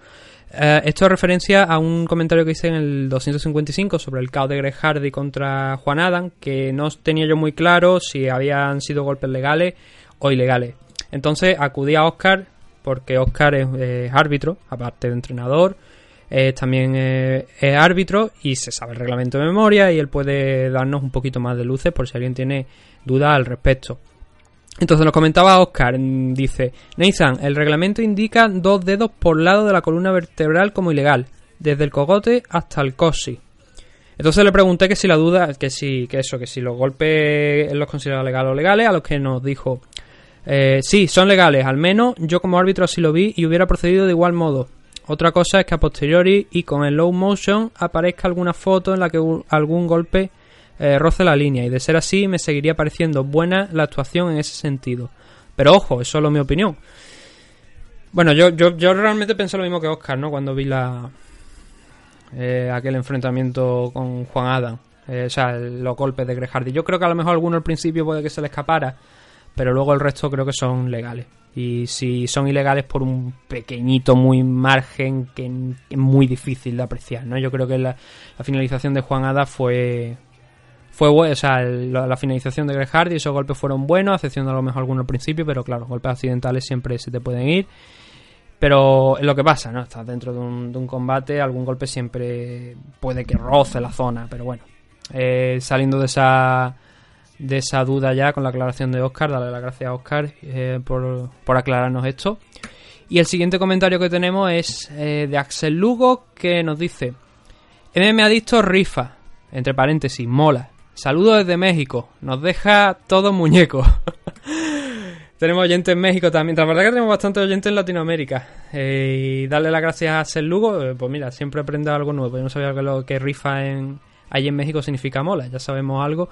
Y nos deja todos muñecos. Eh, pues, pues mira, Axel, si no has visto, si no nos sigue en el canal de YouTube o en Facebook o en Twitter también que estamos poniendo los vídeos, pásate porque ahí sí que va- sí te, va, a- quedar muñeco, porque literalmente hay un muñeco dentro de, de uno de los, de los personajes, que lo hemos comentado al a, a mitad del programa, el Little Monty, basado en el promotor español de, de MMA, Fran Montiel, pues eso sí que es un muñeco de verdad. Si no lo habéis visto, no solamente a os lo recomiendo a, a todos, echarle un vistazo a los vídeos porque la verdad que están, están graciosos y hoy ya se ha subido otro también, en el que, coño, que me cargo el micro, en el que mm, eh, hay un, como he dicho, un conversaciones Sabadell, ¿no? Bueno, igual lo- la gente de latinoamericana no, no sabe lo que es eso. Era un anuncio de televisión que había, un comercial, creo que, eh, para que me entendáis también, donde eh, se sentaban dos personas a una mesa, era de un banco, de una caja de ahorro y, y, y hablaban, hablaban de un tema, ¿no? Y entonces eh, ese, ese vídeo en un coche además donde Fran Montiel pues está discutiendo con Little Monty cómo está funcionando el crowdfunding de, de la FL All Stars. Que tenéis los enlaces también eh, al All Star por si aún queréis participar, como, como hemos dicho, y queréis poner todavía vuestro granito de arena, porque ya ha dicho Fran que a la gente que lo ponga pues lo tendrá en cuenta también para, para un futuro. Eh, ¿Qué más? Mm, más comentarios. Tenemos, por ejemplo, mensajes aquí que nos han llegado a Twitter de Oscar, arroba Huisa en el que nos dice, nos pregunta, ¿sabéis algo de Juan Espino? ¿Cómo va de su lesión? ¿Para cuándo peleará? Bueno, a ver, el que sabe más de esto es Sam porque habla con gente que, bueno, que tiene una amistad con, con Juan y que está más al tanto de, noticias. Lo comentamos, creo, no sé si fue aquí en el programa, en, este del domingo, el gratuito, o lo dijimos en Patreon. No recuerdo dónde lo dijimos, pero bueno, lo volvemos a repetir. Lo que nos comentó esta persona es que, bueno, le comentó a Sam, es que se estaba mirando a lo mejor algunas de las fechas que vienen ahora en próximos meses en, en Europa, pero que como mínimo eran finales de septiembre, en octubre, en la última parte del año, realmente vuelve eh, la fecha más o menos marcada para Juan para que vuelva. Pero hay más cosas, porque él en su Instagram esta misma semana dijo que no iba a pelear en septiembre, finalmente, con lo cual Dinamarca creo que entraba dentro de septiembre, quedaría descartado. Era uno de esos eventos europeos, que bueno, que puede ser tanto Europa como otro lado, quiero decir, pero que lo que mm, por lo visto se estaba mirando, una de las, de las cosas que de la sí, de las cosas que se estaba barajando era la posibilidad de pelear aquí en un evento en, en Europa. O sea, tampoco sería muy extraña, ¿no? Tienes a, tenemos a gente como Joel Álvarez que, que peleó en la República Checa primero y luego en Suecia. En el caso de Juan, igual sí que eso sería un poco más llamativo, ¿no? Porque. No, no llamativo, pero sí que al entrenar en el American Top Team, yo creo que también es más conocido por los bookers de, de UFC, ¿no? Por Sin Shelby, y es más probable que, que eso se diera también un combate allí en Estados Unidos, porque además la gente lo conoce por haber participado en el Ultimate Fighter y haberlo ganado, obviamente. Entonces, lo que dijo Juan en, en su Instagram era eso, que en septiembre en principio no, que si no, que, que no. Y lo otro que sí que me llamó mucho la atención fue que dijo que mm, el combate entre Andrei Arlovski y Ben Rockwell, él tenía que haberse enfrentado a Ben Rothwell. Un combate que creo que sería muy interesante porque sería un buen nombre para entrar dentro ya de lo que una vez ganado el Ultimate Fighter, entrar dentro de la división de, de manera definitiva. Y sería un buen enfrentamiento, la verdad. Eh, hubiese sido un buen enfrentamiento. No sé si se llegará después a, a dar, porque como Rowell perdió contra Loki y, ya no... Y a ver, cuando, cuando digo que debería... es que ahora ya digo tantas cosas que ahora ya, no sé si lo acabo de decir, pero quiero destacar una cosa. Lo que dijo Juan es que eh, se tenía que haber enfrentado en ese evento. En ese evento en el que Ben Rowell, o por lo menos dio a entender que se tenía que haber enfrentado en ese evento eh, en el que Arlovski peleó contra Ben Rowell. Él dijo que tenía que haber peleado ese fin de semana contra Ben Rowell. Y ya digo que a mí me hubiera parecido muy, muy, muy interesante. Desde luego al final, el único que sabe cuándo va a pelear y cuándo... Y que creo que si nosotros lo supiéramos no lo diríamos abiertamente. O sea, en el momento en el que nosotros sepamos una fecha a lo mejor o algo, no lo vamos a decir abiertamente porque eso le corresponde a Juan. Nosotros siempre somos de esa, del luchador es el que tiene que anunciar su propia pelea y cuando se filtra, oye, pues ya nosotros, por nosotros, nunca se va a filtrar. Nunca se va a filtrar porque eh, tenemos esa política. Tenemos esa política de que los anuncios de sus peleas los hagan los luchadores. Si los luchadores quieren decirnos cuándo pelean y quieren decirlo a lo mejor porque van aquí al programa y quieren decirlo, maravilloso, pero nosotros no vamos a fastidiarle la gran noticia y el gran anuncio a nadie. Y más en el caso de Juan, que además está peleando en el primerísimo nivel. Eso queremos que nosotros, que sea él el luchador, si nosotros nos entera- en- enteramos en algún momento sobre cuándo va a pelear, lo guardaremos y cuando él lo anuncie, lo comentaremos, obviamente. Pero el que debe de anunciar eso, el que queremos que lo anuncie es Juan y el que mejor lo sabe, por supuesto, no es él. Así que nada, pues, mm, eso es lo que por el momento sabemos. Lo que la intención era esa, según fuentes del entorno de, de Juan, pero que, bueno, él mismo ya ha dicho que para septiembre no y que en próxima. Bueno, no lo ha dicho, pero que yo supongo que en la última parte del año. Él, él. A ver, el tema es que él, está, él empieza ya a estar recuperado prácticamente de la lesión, de la, mano ya cada vez ha ido mejor, porque eso es algo que si lo seguía en redes sociales, pues lo va comentando y además en diversas entrevistas lo va diciendo que cada vez la mano pues está mejor. Y que sí que es verdad que a lo mejor eh,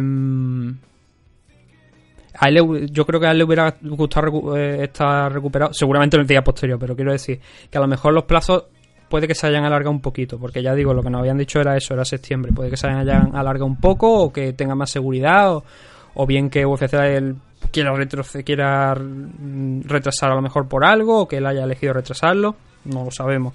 Simplemente sabemos eso, que en un principio pues para septiembre no va a estar y yo creo que él es el primero que tiene ganas seguramente de pelear ya, de volver, porque es que se va a pasar prácticamente un año inactivo, sin volver a pisar la jaula entre la final del Ultimate Fighter y su regreso. Y es una pena porque ya digo, si no se hubiera partido la mano seguramente tendríamos Juan ahora mismo ya habría hecho su segundo combate dentro de UFC y, seguramente ahora estaría encarando el tercero. Pero bueno, poco a poco y estaremos atentos sin ninguna duda para cuando se haga el anuncio oficial, de verdad, nosotros comentaroslo aquí para que lo sepáis, para que podáis apoyar a Juan, comprar pay-per-view, comprar el evento que sea o verlo en cualquier plataforma que, eh, que retransmita UFC. Luego tenemos preguntas también de Dan Walker. Tenemos una ristra de preguntas por aquí. Eh, te adelanto que hay alguna que, voy a serte sincero, no sé de quién demonios me estás hablando. Pero bueno, la mayoría de las cosas sí que te las voy a poder responder.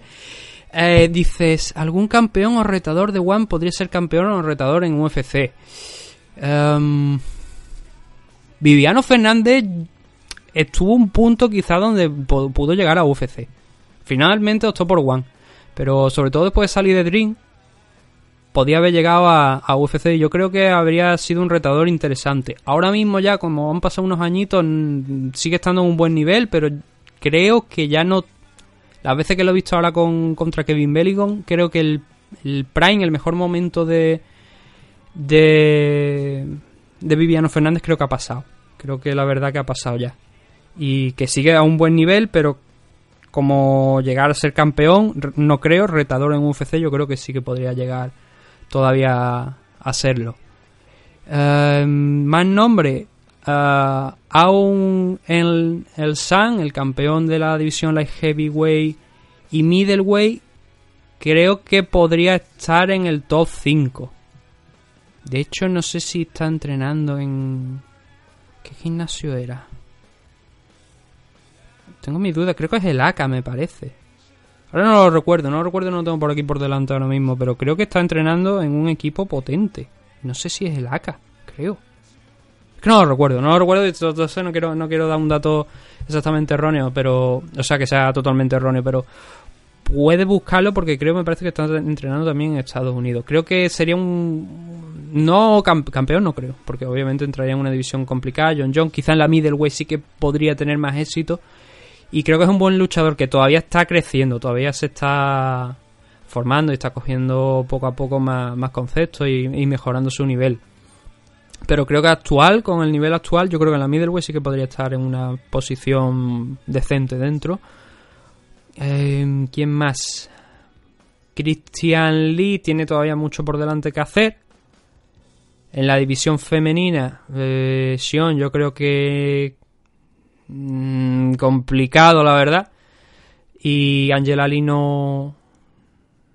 No, es que no la veo. Es que Angela Lee es que no la acabo de ver. Si no, si no pudo derrotar a Sion y, y en su último enfrentamiento también lo perdió, es que yo creo que le costaría mucho en UFC.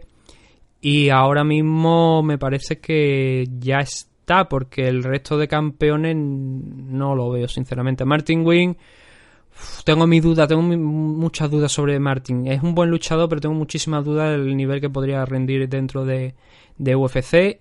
Y el campeón welterweight que... Ahora no recuerdo el nombre, este chico sueco que lo ganó. No recuerdo, creo que es sueco me parece, ahora no recuerdo, pero es- a ese chico sí que no lo veo en la actual división welterweight de, de UFC. Y Brandon Vera, pues bueno, ¿qué quiere que te diga Brandon Vera? Estuvo dentro, tuvo sus oportunidades, pero ya está de capa caída, la verdad. Dice, en Twitter vi un debate sobre si Joana Yetre... eh, joder, Joana la polaca, para que nos entendamos. A mí siempre me cuesta pronunciar mucho el apellido. Joana eh, Dani sabía pronunciar esto, yo no, pero Dani sabía pronunciarlo. Ye... Yetrejik. No, no sé, da igual, Joana. Eh, es bonita, guapa... eh, espérate, en Twitter vi un debate sobre si Joana es bonita, guapa o es fea. ¿Qué piensan ustedes? ¿Es fea o guapa? No me gusta responder ese tipo de preguntas, verdad. Y no juzgo a Johanna por si es guapa por si es fea, la juzgo por las habilidades que tiene dentro de, de la jaula y sin duda son eh, muchas, son muchísimas. Y espero volverla a ver pronto en una muy buena posición dentro de o bien de la flyway o bien de la, de la tryway, pero espero otra vez verla alto, que es donde creo que, que debería estar. Pero ya digo, no voy a entrar en ese debate porque no es algo que, no sé, no, no, ni me va ni me viene, si te digo la verdad.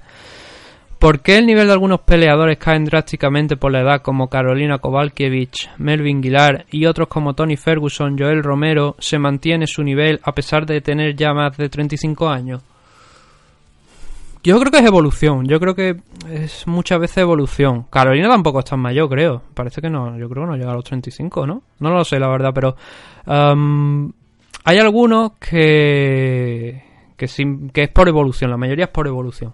Y las cosas son son así. Fedor, yo creo que, por ejemplo, cuando después de tantos años perdió contra Verdun, yo creo que era por una cuestión de el deporte ha evolucionado, el deporte ya no es el mismo, la preparación es mucho mayor y la técnica, por tanto, también es mayor. El desarrollo de las técnicas, pues siempre ha- han ido avanzando.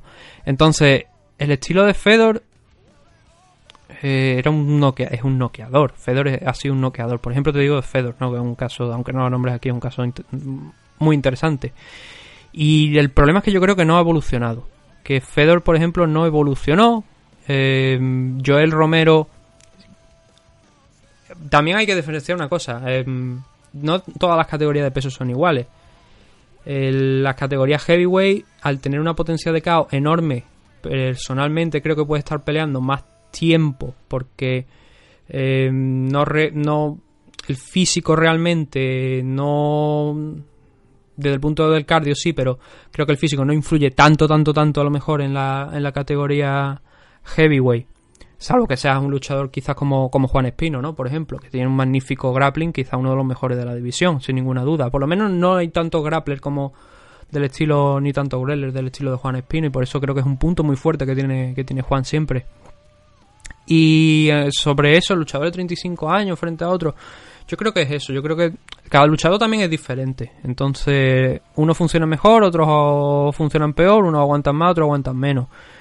Y si algunos resisten mejor por su físico, porque Tony, pones de ejemplo a Tony Ferguson, la verdad es que Tony Ferguson es un milagro, porque con el estilo de combate que tiene, otro pensaría que, que ya debería estar medio destrozado, ¿no? Pero es eso, ¿no? Depende, influyen muchos factores, influyen también yo creo la evolución, ¿no? El cómo te adaptas y, y también tu propio físico, tu, cómo aguante tu propio físico. Son diferentes casos, ¿no? Por ejemplo, de Tony Ferguson contra como el de Fedor, creo que son casos diferentes. Tony es prácticamente un milagro, ¿no? Que, que sigue aguantando la manera en la que aguanta. Y este Fedor pues no- estaba se quedó atrás en, en, modo, o sea, en, cuanto a evolución, ¿no? De, de del luchador y aparte ya pues la edad le cogió y tal y cual. Entonces yo creo que es eso, ¿no? Yo, yo creo que no hay, no hay una ciencia exacta, no hay una, verdad exacta sobre por qué algunos luchadores pierden... eh, se encuentran peor físicamente con el paso de los años, que debería ser lo normal, y hay otros que están bien o que están incluso están mejor en algunas ocasiones. Simple, yo creo que eso, experiencia también, técnica, experiencia, y, y ya que luego cada, entra en juego, como te digo, cada físico eh, de cada persona, de cada luchador. Otra pregunta, dice, Sei Norcau le ganó a Wasabi y tiene hermana, tiene hermana 6. A ver, lo de 6 Norcau lo comentamos que era por el... Por si no habéis visto, creo que está también puesto en un tráiler o algo así en el en alguno aquí en el perfil de Twitter y no sé si en el de Instagram donde se, se habló de eso, ¿no? Sei Norcau era una pequeña comedia que se hizo en eh, un sketch, creo que se llaman, como le dicen, en en el 11 en el undécimo aniversario de los Danco, donde salió era UFC 200 pero bien. O sea, bien era con Enrique ganando. Entonces, obviamente, pues Seinorca no le ganó a Wasabi, sino que Enrique le ganó en, esa, en ese enfrentamiento. Y era, como te digo, como digo, un- una pequeña coña, ¿no? Que se realizó entre Enrique Marín y, y los Danco, donde pues allí se presentó Sein Norcau, no Sage Norcat, sino Sein Norcau, un hombre con peluca y, y, su pantalón de, de MMA, su, su short. Y tiene hermana 6. Y le- pues la verdad es que no lo sé, pero supongo que sí. Supongo que se llama la Seiza, ¿no? Porque de 6, Seiza. Bueno, a quién le importa. Ah, por cierto, en Future FC7 pelearon padre e hijo en la misma cartelera y ganaron los dos, Diego Braga y Gabriel Alves Braga. ¿Crees que Antonio y AJ ganen en Bellator 228? Lo del Future FC7 lo había leído, eso lo he leído, que también pelearon padre e hijo. Y como dijimos, no era tampoco nada extraño porque ya en, en Rising se había hecho esas cards donde tanto Miyu Yamamoto como Erson estaban en, en la cara, el madre e hijo. El- lo de Antonio y AJ, bueno, no, no conozco todavía el rival de, de Antonio. AJ yo creo que sí, que, que tiene posibilidad y que es un buen luchador, que está en un punto fuerte. Y Antonio, es que no conozco el rival, no conozco el rival, con lo cual no, ahora mismo no te puedo decir. Supongo que, no sé si se ha, se ha revelado ya, no lo, he comprobado, pero miraré para la próxima semana. Si veo que se ha revelado, pues te contestaré esto mejor. La pregunta que a lo mejor que teníamos aquí más dudas eran las dos últimas, lo de Magomed Magomed Kerimov y lo de Umar Nurmagomedov, el primo de Javi. Me es muy difícil seguir PFL, con lo cual de Magomed Magomedikov, eh, Magomed Kerimov, no te puedo llegar a decir bien realmente si tiene nivel para UFC, pero desde luego sí, no hay que ser muy inteligente para echarle un vistazo al récord y ver que mm, es potente, que es un luchador que está que está bastante fuerte como para saber que por lo menos un shot, una oportunidad en, en UFC debería tener.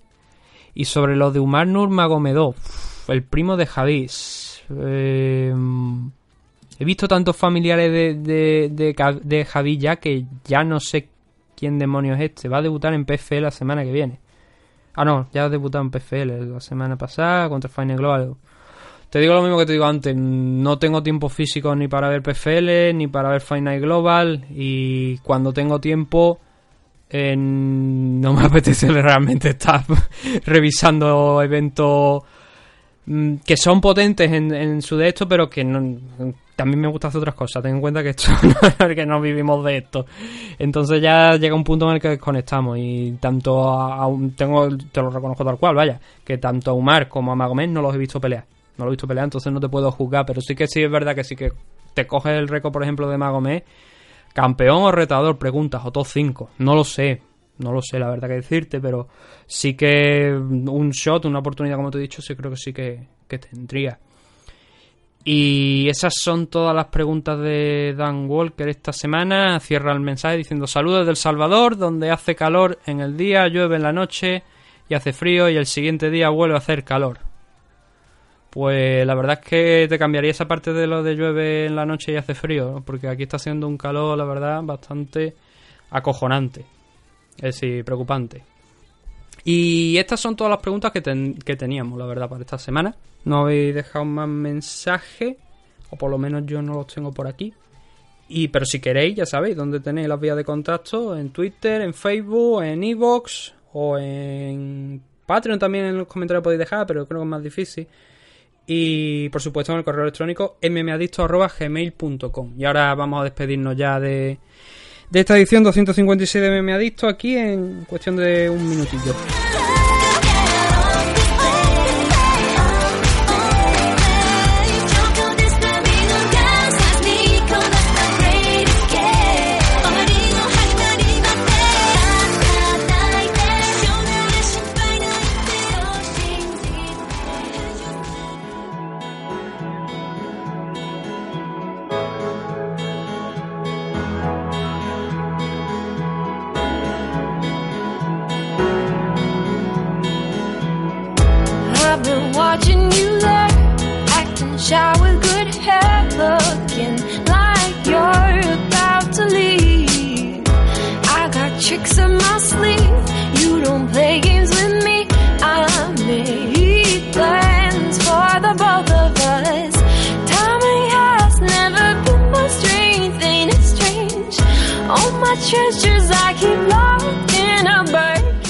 Nos vamos, nos vamos ya de esta edición 256 de, de Meme Adicto, después de un programa pues nuevamente que ha sido bastante largo, pasando ya creo, o rozando, sí, no, pasando ya de las dos horas, y que espero que hayáis disfrutado tanto como yo habiéndolo grabado. Esta semana supongo que entre semanas, si en el mejor escenario posible, hablaremos de Rising 17 para los suscriptores de Patreon y de y de Evox y la semana que viene, pues atacaremos ese Colby Covington contra Robbie Lawler. Y por supuesto, vuestros mensajes, las últimas noticias. Y ya digo, depende lo de lo de Rising, porque estoy viendo que sí que es verdad que. el- tendríamos que hacer también la previa de ese evento de eh, Colby Covington y Robbie Lawler. Entonces nos quedaría un programa extra largo para suscriptores o tendríamos que retrasarlo para esta próxima semana. Entonces, no sé cómo lo haremos, no sé si incluso lo podremos pasar a la semana que viene, que ya no está San y que hay un evento de también de UFC en Uruguay, donde pelea Valentina contra Liz Carmouche. Y alguna cosa más por ahí. No sé si lo retrasaríamos o la verdad es que ahora mismo no, no, no lo tengo en mente lo que podríamos hacer o bien se sacaría un haría yo un resumen aparte y una semana habría dos programas gratuitos o uno pegado a lo largo de, de los días o no sé pero vaya lo estudiaremos y lo miraremos y, y ya os haremos saber cuando se suba pues lo que lo que hemos decidido finalmente. Así que bueno daros las gracias nuevamente a todos por aguantarnos una semana más y nos vemos aquí la semana que viene o a mitad de semana si sois suscriptores de, de Patreon o de iVoox un saludo a todos, gracias por vuestro apoyo y nos vemos en unos cuantos días.